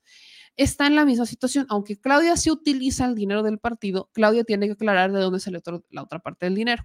En el caso de Claudia Sheinbaum, lo que dicen es que los principales gastos no reportados fueron en eventos proselitistas y en propaganda en la vía pública. Los eventos más grandes eran los de Claudia. Entonces, también a los eventos de, de pre-campaña y demás van los eh, supervisores de las unidades de verificación del INE y van viendo cuántas personas asisten, van viendo cuáles son los esquemas de audio que se usaron, o sea, te detecta absolutamente todo. No te avisan a qué hora van a ir, no te dicen en qué momento van a estar ahí, ellos simplemente llegan. Entonces, ahí, si tú no reportaste algo, ellos van a tabular y se van a ir al tope. ¿Qué es lo que estamos en, estamos en un riesgo? No, lo que tiene que hacer Morena es justificar esos gastos. O en este caso, cada uno de los precandidatos en su momento, corcholatas, como se les llamó, tendrá que justificar su lana. De dónde salió, cómo se dio, en dónde estuvo. Lo van a tener que hacer cada uno de ellos. Preocupa el caso de Adán porque él fue el único que dijo que no iba a aceptar el dinero, entonces él tiene que hacer una comprobación no solamente de en qué se gastó el dinero, sino cómo entró. Y pues vemos las reacciones de otros, como el caso de Monreal, decir que eso no es cierto, que él no se gastó más dinero que, que, que debía, que seguramente había un error en, el, en, en el, en las cifras del INE. Vaya, procesos normales que existen. Creo que el caso que lo que nos deja todo esto es el de Noroña. Miren, por, yo sé que había muchas simpatías en Noroña en redes sociales, una tanta en las calles y todavía no muchas en, en otros sectores. Pero ojalá viéramos más campañas como la de Noroña o la de Gatel, que son al menos dos pre-campañas o dos procesos internos que yo vi neta austeros. O sea, que neta dices, se ve que le está talacheando, se ve que se está moviendo con su lana, se ve que se está subiendo y bajando. O sea, se ve que lo que les gira no es cuánto dinero están metiéndole para llenar eventos o para llenar de publicidad en redes sociales o para llenar espectaculares o bardas. Me encantaría tener más campañas como la de Gatel o la de Noroña. ¿Cuál es la bronca con esas campañas? El tiempo. Para ganar campañas con una estrategia como la de Noroña o la de Gatel, necesitas tiempo. Tiempo para recorrer las calles, tiempo para convencer a la gente. ¿Por qué? La, la lana termina dando una proyección gigantesca. La lana termina también influyendo mucho en lo que la gente piensa, que cuando ven que hay una persona que tiene mucha, mucha publicidad, dicen, no, pues es que este es el, el que está más machuchón. Ya va, cada, ya va cada vez siendo menos, por ejemplo, el caso de Puebla, insistir en lo emblemático del caso, porque tanto Julio Huerta como Armenta como Nacho le metieron una cantidad de dinero. O sea, tú veías espectaculares, y no me dejarán mentir mis paisanos, ni aquellos que hayan pasado por la carretera en algún punto, no me dejarán mentir que veías un espectacular de Armenta, luego uno de Nacho y luego uno de Julio, y así se repetían, tramo a tramo. Y lo mismo pasaba con bardas, y lo mismo pasaba con espectaculares, y lo mismo pasaba con revistas. O sea, veías una en donde una portada era de Armenta, otra portada era de Nacho y otra portada de Julio. Y así, veías un montonal. Ahí la cosa cambia, porque pues no podías decir cuál de los tres era el que más el, que mejor posicionado estaba, dependiendo qué tanto viera su publicidad. Entonces, Morena tendrá que hacer en esta justificación. Hasta este momento, tanto la doctora Claudia como el propio Monreal, pues han dicho, al menos en el caso de Claudia, dijeron que tendrán que subsanar, hacer la revisión y subsanar los errores que se hayan cometido. Y en el caso de Monreal, él dice que no es cierto, ¿ok? Así que todos somos una bola de argüenderos que no sabemos ni siquiera lo que estamos diciendo, porque cómo se nos, cómo, cómo osamos a que se nos ocurra pensar, ¿no? Que él podría haber utilizado más dinero, ¿ok? O sea, no es como que Ricardo Monreal se hubiera autocomprado sus libros en el Senado, ¿verdad?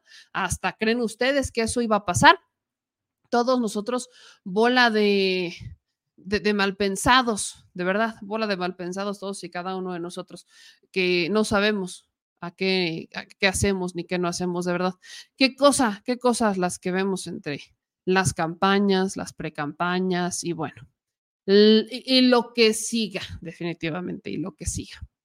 Aquí quiero leer un par de sus comentarios que están interesantones por acá. Dice Monreal siempre miente, dice Karina Meme, pero entonces también se tendría que regular el apoyo externo, porque los apoyos independientes cuentan ante el INE, pero no todos los apoyos se enteran los candidatos. Incluso barras estaban financiadas por personas que yo jamás pensaría que apoyaran a Morena. Efectivamente, efectivamente. Eso también es muy cierto. Tenemos este. Se tiene que regular más. Hay ciertos formatos que se deberían de llenar, o sea, hay ciertas cosas que se podrían hacer, pero todavía queda un margen muy amplio en torno a lo que hace o no hace eh, pues, la autoridad electoral. Te permiten ciertos, este, pues ciertas aportaciones, sobre todo aportaciones en especies son las que te llegan a permitir, pero lamentablemente la bronca que llegamos a tener con este tipo de aportaciones es que la autoridad electoral a veces es, te permite unas y otras no, y los montos a veces no están tan claros, depende uno que sea para el financiamiento de una precampaña o de una campaña. Por ejemplo, te permiten aportaciones de hasta 5 mil pesos por persona, ¿no? Pero ¿Qué tal si una persona se va jineteando la lana con otras y pues te van metiendo de 5 mil en 5 mil en 5 mil entre 10 personas y al final el origen del dinero es la misma?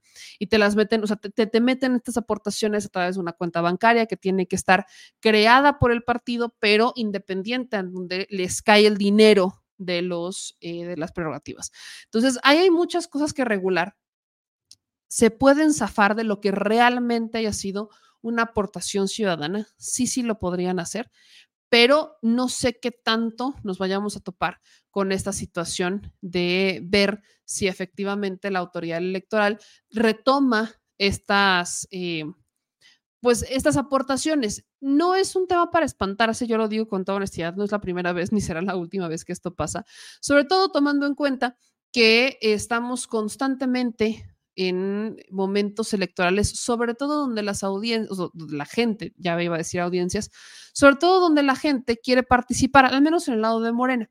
Del lado del PAN y del PRI, no nos hagamos bolas. Ellos también tienen quienes participen dentro de sus procesos y les inyecten dinero. Nada más que no es lo mismo lo que pudiera inyectar una persona del PAN PRI que pudiera ser millones de un solo momento y a una sola dinámica, a lo que pudiera quizás eh, dar un ciudadano de a pie que meramente quiere pues aportar con sus este con su simpatía, ¿no? Ahí es en donde entran estas dinámicas que a veces son complejas de entender porque también la autoridad electoral está explorándolas y porque no es tan normal, diría yo, ver eh, que la ciudadanía dice, sabes qué, yo quiero meterle dinero a la campaña. A veces ni siquiera es tanto la ciudadanía, a veces termina siendo más como otros intereses que están por quién algo, un contratito, ¿no? Ya saben, un, pues un favorcito, un puestito en el gabinete, ¿no? Ya saben que andan regateando cargos. También se da, también se da. Entonces, pues ahí habrá, ahí habrá que ver cómo este, se las van sorteando, porque lamentablemente no tenemos muchas cosas todavía que se puedan ver dentro de la rendición de cuentas y resultados de fiscalización. Y los partidos, esta es una constante, van a buscar normalmente sacar aquí este, pues, quién va mejor y quién va peor. Esto no es lo único que, que, hay que decir, el tema de, del INE, porque pues mientras sí hay notas donde hablan de, del PRI, o más bien que hablan de la lana que intentan ocultar en Morena, de acuerdo con la también unidad técnica de fiscalización del INE, la que se ha gastado más dinero en la precampaña, en además solamente ocho operaciones, es Ochil Gálvez. De acuerdo con la unidad técnica, en el informe de obtención de apoyo a la ciudadanía y precampaña, Xochitl es la que más ha dinero gastado se ha registrado un total de ocho operaciones por un monto total de 6.708.182 pesos. De acuerdo con el informe, este monto corresponde únicamente al que se ha obtenido por el PAN, mientras que el PRI todavía no registra montos ni de ingresos ni de gastos. Y se acuerdan, se acuerdan de, de, de, de Xochitl diciendo que ella no tenía los millones que tenía Claudia, ¿no? Pues parece que la que trae los millones es ella, oiga. Qué cosa tan curiosa. Esto es a una semana de, vaya, esto, esto se reportaba a una semana del inicio de las, eh, pues de las campañas. O sea, antes de que empezaran, ya había 10 millones de pesos en la bolsa. O sea, arrancan el 20 de noviembre con las precampañas y el INE da a conocer el monto de cada uno de ellos, según el informe que corresponde al proceso concurrente, señala que del 20 de enero al 18, del 20 de noviembre al 18 de enero es cuando se va a llevar a cabo este proceso, pero marca algo muy interesante y es esto, mientras que eh, Xochil Gálvez va por la vía diciendo que ella es pobrecita, miren cómo yo no tengo dinero, es la que ha gastado 6.708.182 pesos, mientras que Claudia Sheinbaum ha gastado 221.530 pesos en 33 operaciones y un gasto total de un millón, o sea, ya como tal. O sea, ha tenido, más bien Claudia ha tenido ingresos de, de 221 mil y un total se ha gastado de un millón. En este informe, el INE deja ver que las operaciones se han ido incrementando gradualmente, que son las aportaciones que cada uno de los partidos tendrá que hacer y ya veremos cómo les va. En el caso de Samuel, es el que más ha gastado, es el segundo aspirante que más ha gastado, con un total de 2.516.038 pesos destinado en tres operaciones con el igual número de ingresos, pero la que más gasta es Xochitl. Xochitl, 6.708.182 pesos. 6 millones. En lo que va, o sea, en 10 días. Xochitl Galvez en 10 días se ha gastado 6.708.000 pesos. En 10 días. ¿Ustedes entienden eso? En 10 días. 10. Claudia, 1. Samuel, 2 millones. Pero Xochitl se ha gastado en, en 10 días 6 millones. Y es la que va por la vida diciendo que no tiene dinero. No entiendo su definición de no tener dinero, pero bueno, ahora sí que cada quien con sus con su falta administrativa. Parece que el problema de Xochitl ya no nada más es una bronca de logística o una bronca de quién es el que le lleva la precampaña. Parece que la bronca con Xochitl es una bronca que no sabe administrarse o no saben administrarla o se está fugando el dinero y no lo sabe. Habrá que ver. Y hablando de los que no saben mucho, pero hablan mucho, hablemos de Alejandro Rojas Díaz Durán. Este senador, bueno, ya no, suplente, que ya no es senador, porque ya regresó el propietario, que es Ricardo Monreal. Yo no sé qué sigue haciendo en Morena, honestamente no lo sé. Primero que lo querían callar y ya, ya nos hacemos todas estas. Pero ahora va a Typical con el programa de los, eh, de los cinco garrafones para Acapulco y habla del plan C. Y quiero que ustedes escuchen lo que dijo Alejandro Rojas Díaz Durán respecto al plan C, porque es muy curioso, ¿no? Alejandro que ya saboreó las mieles del poder estando en el Senado y que cuando se las quitan para que regrese el propietario del escaño, dice que Morena es un autoritario que lo quiere censurar. Aviéntense esta tantito conmigo.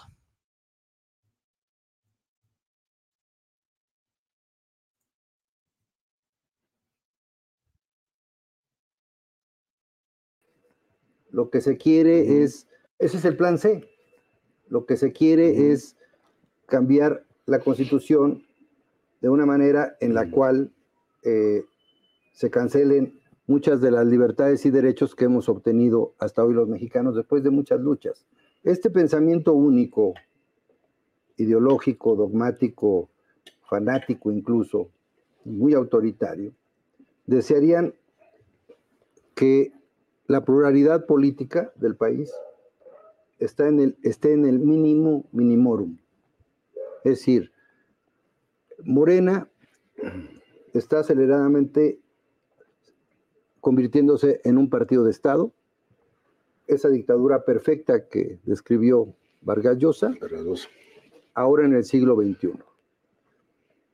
Con un partido de Estado, un Estado militarizado, un pensamiento único y con censura. Ese es el plan C. Lo que se quiere es cambiar la constitución de una manera en la cual eh, se cancelen muchas de las libertades y derechos que hemos obtenido hasta hoy los mexicanos después de muchas luchas. Este pensamiento único, ideológico, dogmático. Les digo, ni Judas creo que se atrevió a tanto. Dice Alejandro Rojas Díaz Durán que el plan C, en realidad lo que se busca con el plan C, es instaurar una dictadura, dice. Y que quiere de alguna manera con un pensamiento dogmático cancelar libertades y derechos.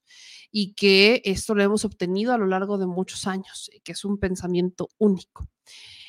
Yo, ¿Cómo entienden una dictadura cuando hay elecciones, cuando hay una revocación de mandato. ¿Cómo entienden una dictadura cuando hay división de poderes? Claramente. Claro que el presidente se inconforma cuando las cosas no salen como él quiere. Y claro que le responden desde la Suprema Corte o desde el Congreso. La división de poderes existe. ¿Cómo pueden hablar de una dictadura cuando no hay un pensamiento único? ¿Saben qué es lo curioso? Que aquí aplica mucho cuando algunas personas, por ejemplo, a mí me dicen que cuando defiendo mis puntos los estoy queriendo manipular para que piensen como yo. Y curiosamente, lo que yo veo en un Alejandro Rojas Durán es un fenómeno similar. Me explico. Como las cosas no salen como él quiere y como su pensamiento único no se propaga, entonces los de enfrente están mal. ¿Me, expliqué? Creo que no habría que explicarlo más. Pero básicamente es eso. Como Alejandro Rojas de Durán probó las mieles del Senado y ya se las robaron, o más bien se las quitaron, como con todas las de la ley, porque es legal lo que hicieron, porque es un suplente, no es un propietario, no es el propietario de la fórmula. Si Alejandro Rojas Díaz Durán quiere ser propietario de su fórmula, pues entonces que vaya Alejandro Rojas Díaz Durán y que se postule para un cargo. Y a eso voy.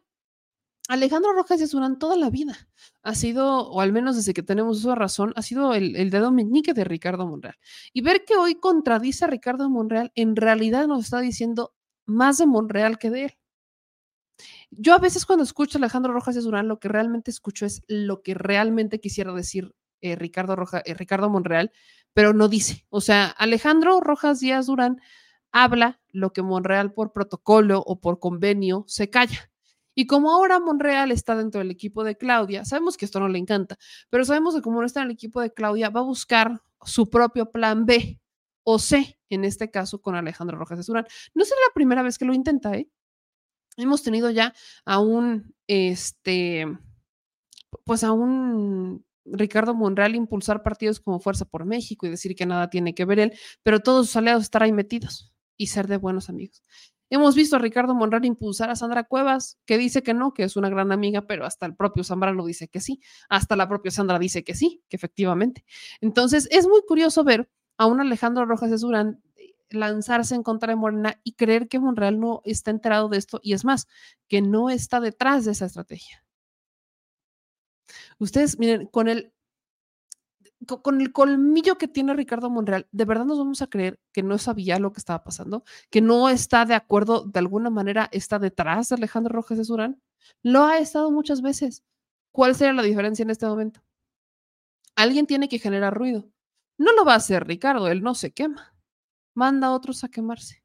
Siempre ha sido esa estrategia, jugar a los quemados, pero desde bambalinas. Vámonos a otro tema, mi gente, porque ya aparecieron las primeras imágenes de, pues nada más y nada menos, los que se va a inaugurar el, ya el día de mañana. Esta es, eh, pues este es el aeropuerto de Tulum, un aeropuerto que, pues ya el presidente Andrés Manuel López Obrador está por ir a, inaugurar. Eso lo va a hacer el primero de diciembre. Forma parte de la inauguración, de hecho, del primer tramo también del tren Maya y demás. Y estas son imágenes así, breves, de cómo luce el aeropuerto Felipe Carrillo Puerto.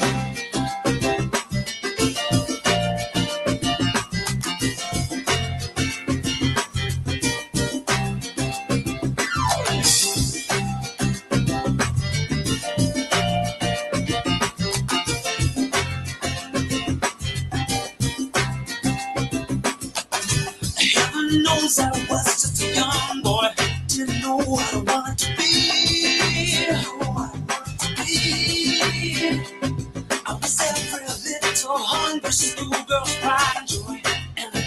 enough for me.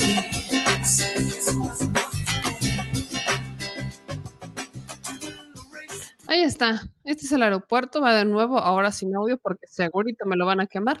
Pero ahí está.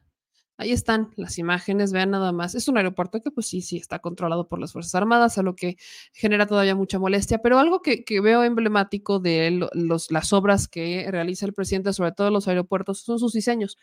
Diseños que comulgan mucho con la identidad no solamente mexicana, sino de la región en la que está, en donde buscan justamente como enaltecer este espíritu mexicano y no nada más como hacer obras minimalistas que se vean bonitas, sino que realmente la gente cuando llegue y aterrice diga, ah, esto es México. O sea, no solo porque vea un espectacular que dice bienvenido a México, ya voy a creer que es México, ¿no? Sino que veo que en los diseños que se llevan a cabo en cada una de las obras, lo que se busca es no solamente identificas que estás en México, sino que siente que ya te está recibiendo un lugar. En este caso, como el aeropuerto Felipe Carrillo Puerto, que es la puerta de entrada, puerta puerta de entrada para este, pues para Tulum, puerta de entrada para eh, obras como el Tren Maya, ¿no? Es una puerta de entrada ya para gran parte de estas, este, pues de estas obras que valdría ampliamente la pena ver cómo van a estar. Entonces, pues habrá que estar pendientes respecto a, a, la inauguración que va a realizar el presidente Andrés Manuel López Obrador el día de mañana. Y pues aquí les estaremos informando absolutamente todo. Me habían estado preguntando si íbamos a ir nosotros o no. Lamentablemente en esta ocasión no- se nos complica bastante, pero tengan por seguro que nosotros vamos a estar visitando estas obras próximamente, el próximo año, obviamente, para que ustedes puedan verlas, para que ustedes, si tienen oportunidad, pues también vayan y las disfruten. Y sobre todo, sobre todo, pues, este, podamos todas y todos estar eh, pendientes del desempeño, cómo se empiezan a utilizar las obras y cómo les va. Así que mañana vamos a darle un pequeño vistazo a estas obras. Vámonos a la Ciudad de México, vámonos rápido con estas notitas, porque tanto Taboada como Sandrita Cobas están en problemas. ¿A qué me refiero? Ahí les va. Lamentablemente, estos dos personajes, eh, tanto Taboada como Sandra Cuevas, que están en el mismo evento ahí, pues un es, un, es un video viejo, van a tener problemas con sus respectivas alcaldías. Por ejemplo, Taboada eh, se complicó en el Congreso la solicitud de licencia definitiva. Solicita la licencia ya para separarse de la alcaldía y no regresar, pero el Congreso de la Ciudad de México no tiene fecha para sesionar. Entonces, como todavía no le resuelven la definitiva, va a tener que regresar en cuanto termine la licencia temporal y tendrá que regresar el próximo sábado. En una carta dirigida a la diputada panista Gabriela Salido, Taboada explica que con fundamento en los artículos solicita a consideración del Pleno ya una solicitud definitiva. ¿Por qué? Porque solamente pidió una solicitud de licencia temporal cuando fue la precampaña, que ni fue precampaña porque también fue más impuesto que Xochitl, y su licencia se vence mañana. Entonces, mañana, o sea, ya, viernes primero de diciembre, Taboada tiene que regresar a la Benito Juárez. Va a tener que regresar a trabajar. Entonces, como no tenemos fecha para que el Congreso vaya a sesionar pronto y como si no sesionan no pueden autorizar la definitiva, Taboada va a tener que regresar. Taboada en sus redes sociales no decía que no lo van a parar, que el Congreso de la Ciudad de México le quiso frenar y bueno, ya saben todas las que este nos que hemos estado escuchando constantemente de este señor, ya nos la sabemos. Entonces, vamos a ver Vamos a estar muy pendientes del, caso de Taboada porque, pues mientras el Consejo, o más bien el, el Congreso de la Ciudad de México no sesione pronto, va a tener que regresar a trabajar. Así que no hay quórum, esta mañana no hubo quórum para que se pudiera llevar a cabo. El Congreso ya le había negado la licencia al Limón. Entonces, vaya, por mucho que se entiende que Morena pudiera estar jugando interesante al no conceder la licencia definitiva, Taboada se tendrá que apegar a la ley, porque la ley es la ley. Y en el caso de Sandra Cuevas, es al revés.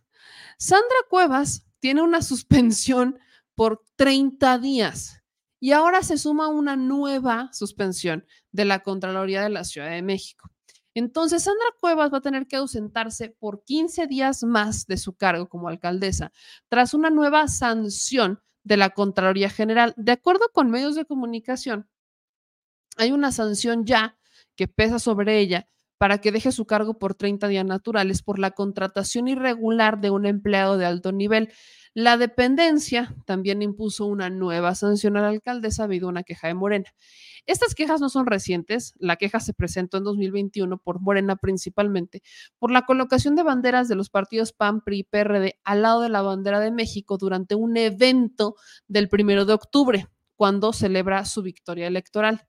Ahí se reveló que Sandra habría presentado un recurso de vocación contra esta determinación, pero simplemente nunca le funcionó. Entonces, Sandra Cuevas ya tenía esa sanción encima, promueve amparos, un juez le niega la suspensión definitiva, entonces siempre sí, después de todo el proceso legal, Sandra Cuevas tendrá que dejar el cargo por 15 días. Vacaciones para la Cuauhtémoc.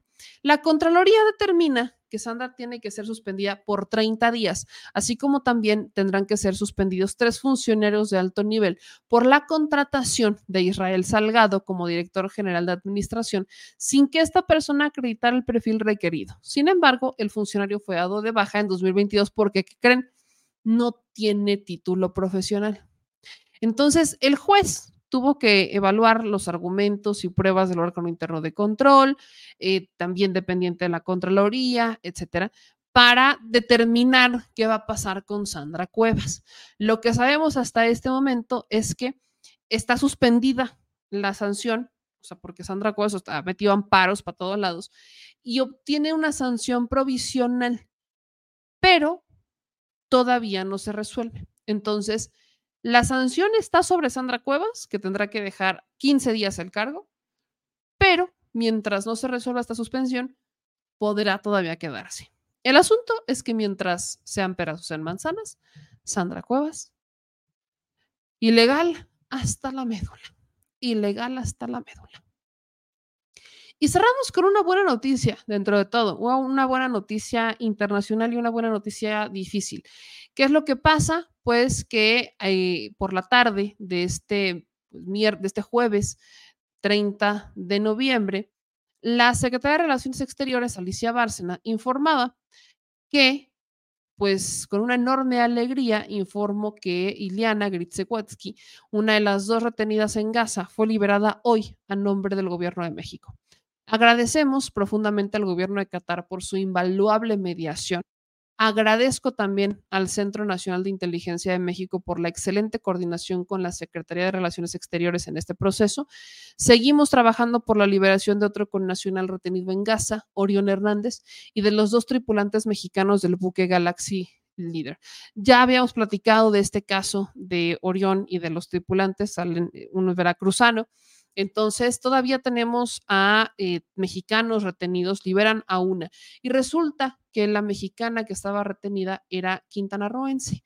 Entonces, la gobernadora Mara Lezama sube un video a sus redes sociales, pues agradeciendo al gobierno de México, a la Secretaría de Relaciones Exteriores, por el regreso a casa de Ileana. Quiero agradecer al gobierno de México, muy en especial a la canciller Alicia Bárcena y todo el cuerpo diplomático, el trabajo incansable que realizaron para lograr la liberación de Ilan. Una quintanarroense y con mucha alegría recibimos la noticia de que ya está fuera de peligro y que pronto estará en casa. Estamos muy, muy contentos y quiero decirte que Quintana Roo te espera con los brazos abiertos.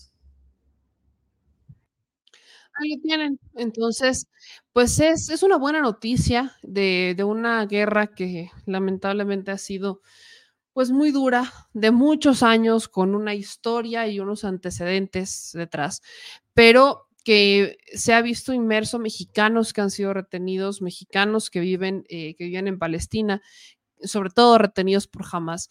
Hay una tregua momentánea, extendieron las horas entre Israel y Hamas para lograr la salida de algunas personas que estuvieran retenidas, la entrada de ayuda humanitaria, sobre todo a Palestina.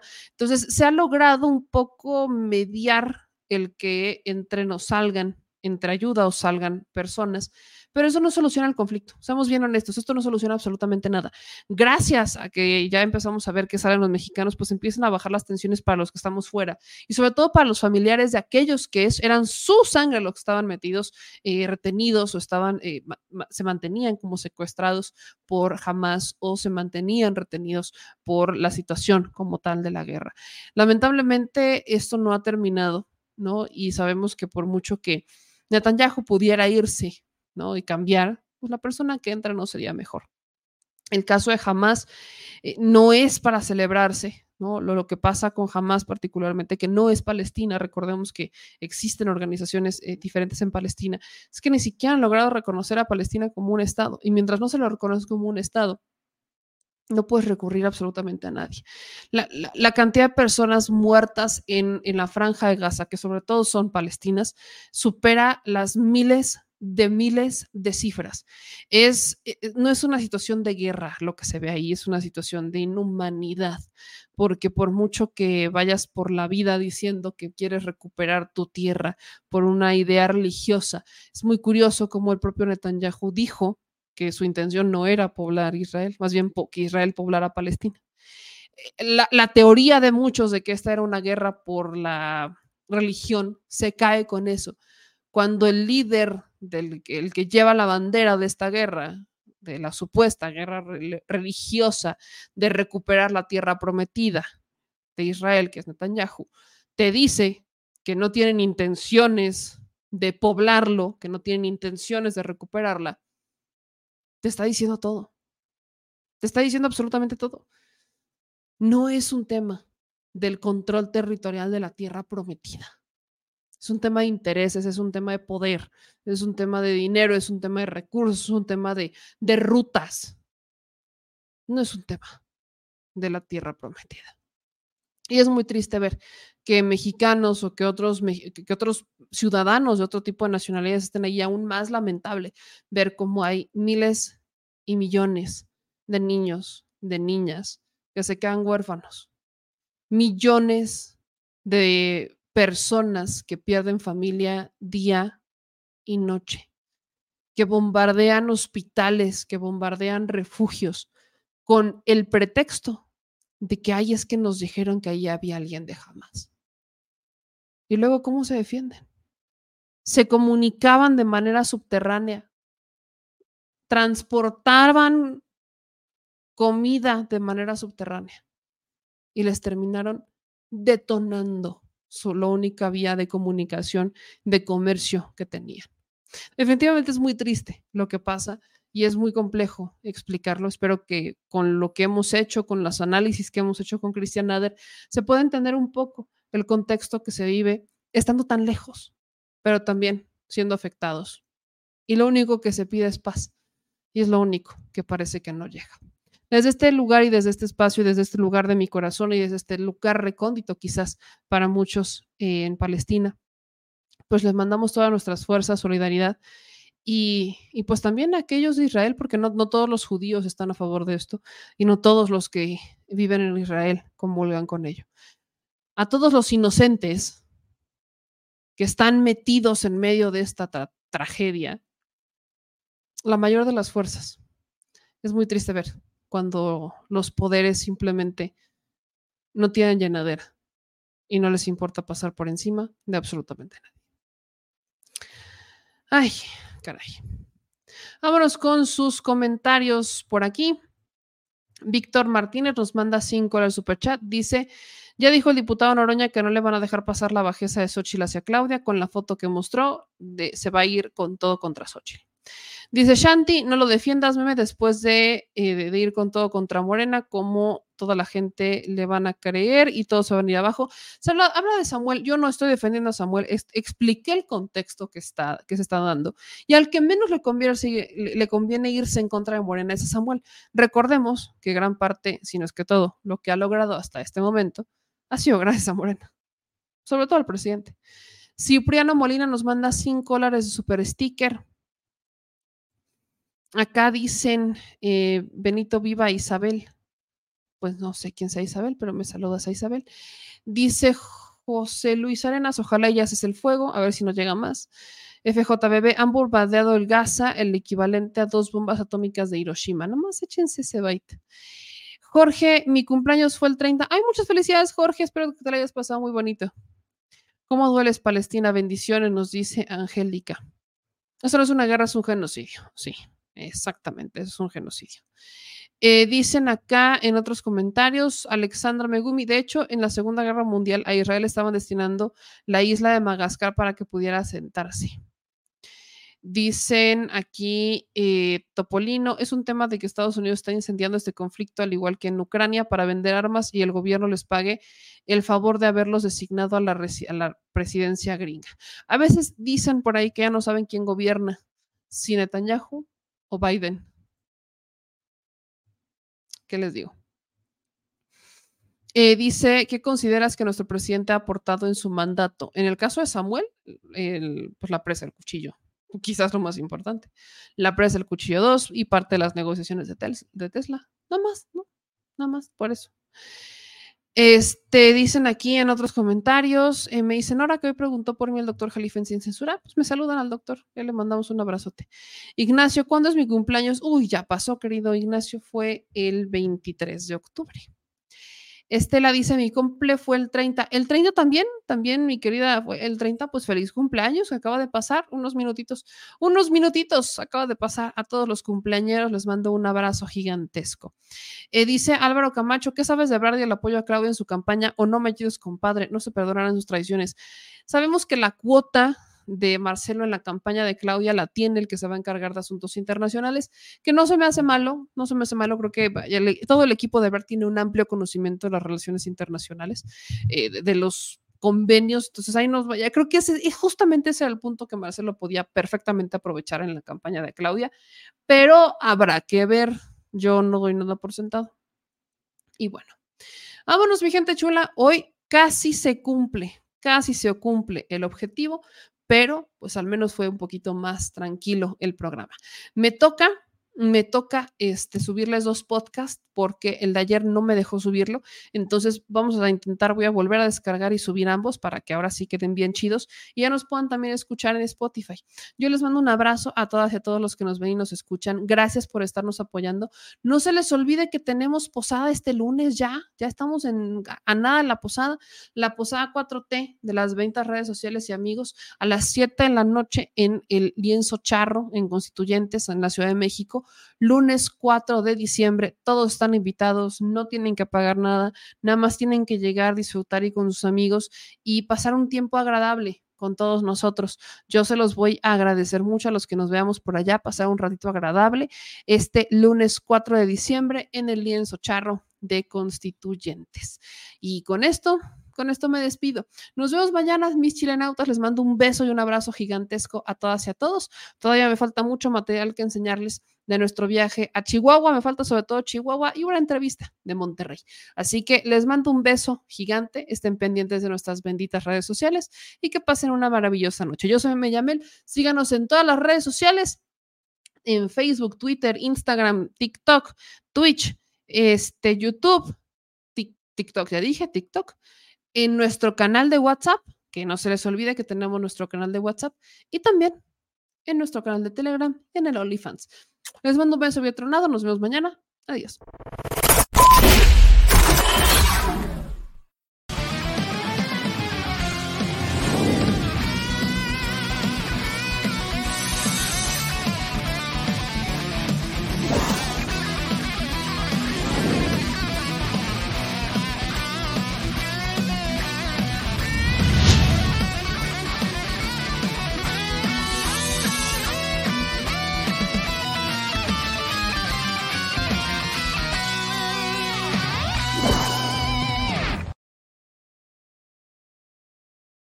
Mexicana y mexicano residente en el extranjero.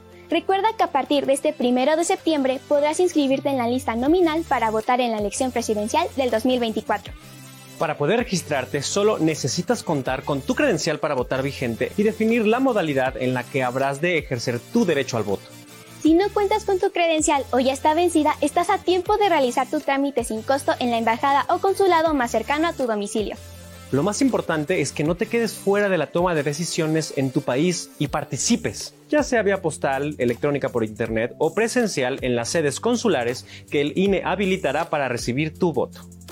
Recuerda que además de la presidencia de la República, podrás participar en la elección de senadurías y de las gubernaturas de Chiapas, Guanajuato, Jalisco, Morelos, Puebla y Yucatán, así como de la jefatura de gobierno de la Ciudad de México, si eres originario de alguna de estas entidades. En el caso de la Ciudad de México, Oaxaca y Jalisco, incluso podrás votar por una diputación. Por eso es muy importante que tengas tu credencial para votar vigente y te registres lo más pronto posible en nuestra página votoextranjero.mx. Porque México es importante para las y los mexicanos que residen en el extranjero.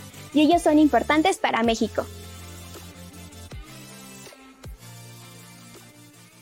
Al Chile, la indiferencia es el peor enemigo de todos y más de los animales. Los últimos datos del INEGI señalan que en México existen cerca de 18 millones de perros y alrededor del 70% viven en las calles, es decir, casi 13 millones han sido abandonados, extraviados o nacieron en las calles. Esto posiciona a México como el primer país de América Latina con mayor índice de perros abandonados y también con mayor indiferencia al tema.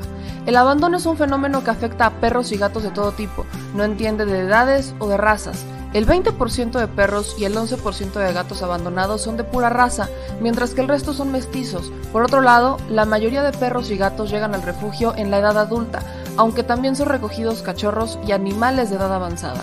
El maltrato animal también está presente y nuestro país aún está en pañales, pese a que se está comenzando a legislar para crear sanciones más severas a quienes cometan ese tipo de delitos. Por eso es importante la participación ciudadana y pedimos tu ayuda. Es hora de dejar de callar y ayudar a darles voz a quienes siempre están ahí para darnos una patita.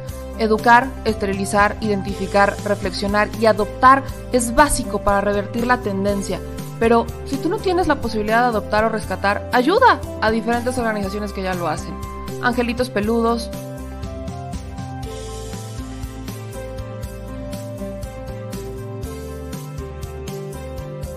Amor sin raza.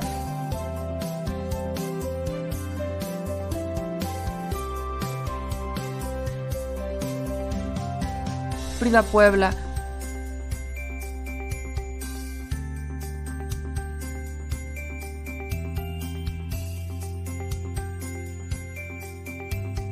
Rivera Rescue.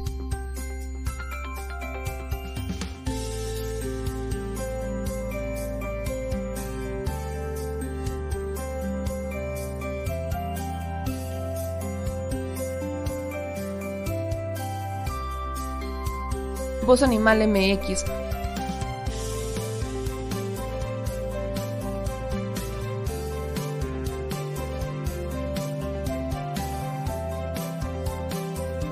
El albergue San Cristóbal.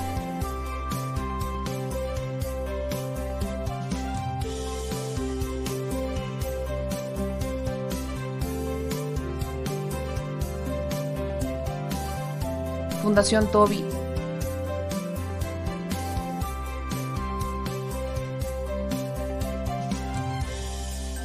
O Patitas Invisibles son algunas de las organizaciones a las que constantemente donamos y apoyamos, pero no es suficiente. Ayúdanos a que sean más voces las que salven vidas. Sus patitas, de verdad, pueden salvar tu vida. Difunde y dona.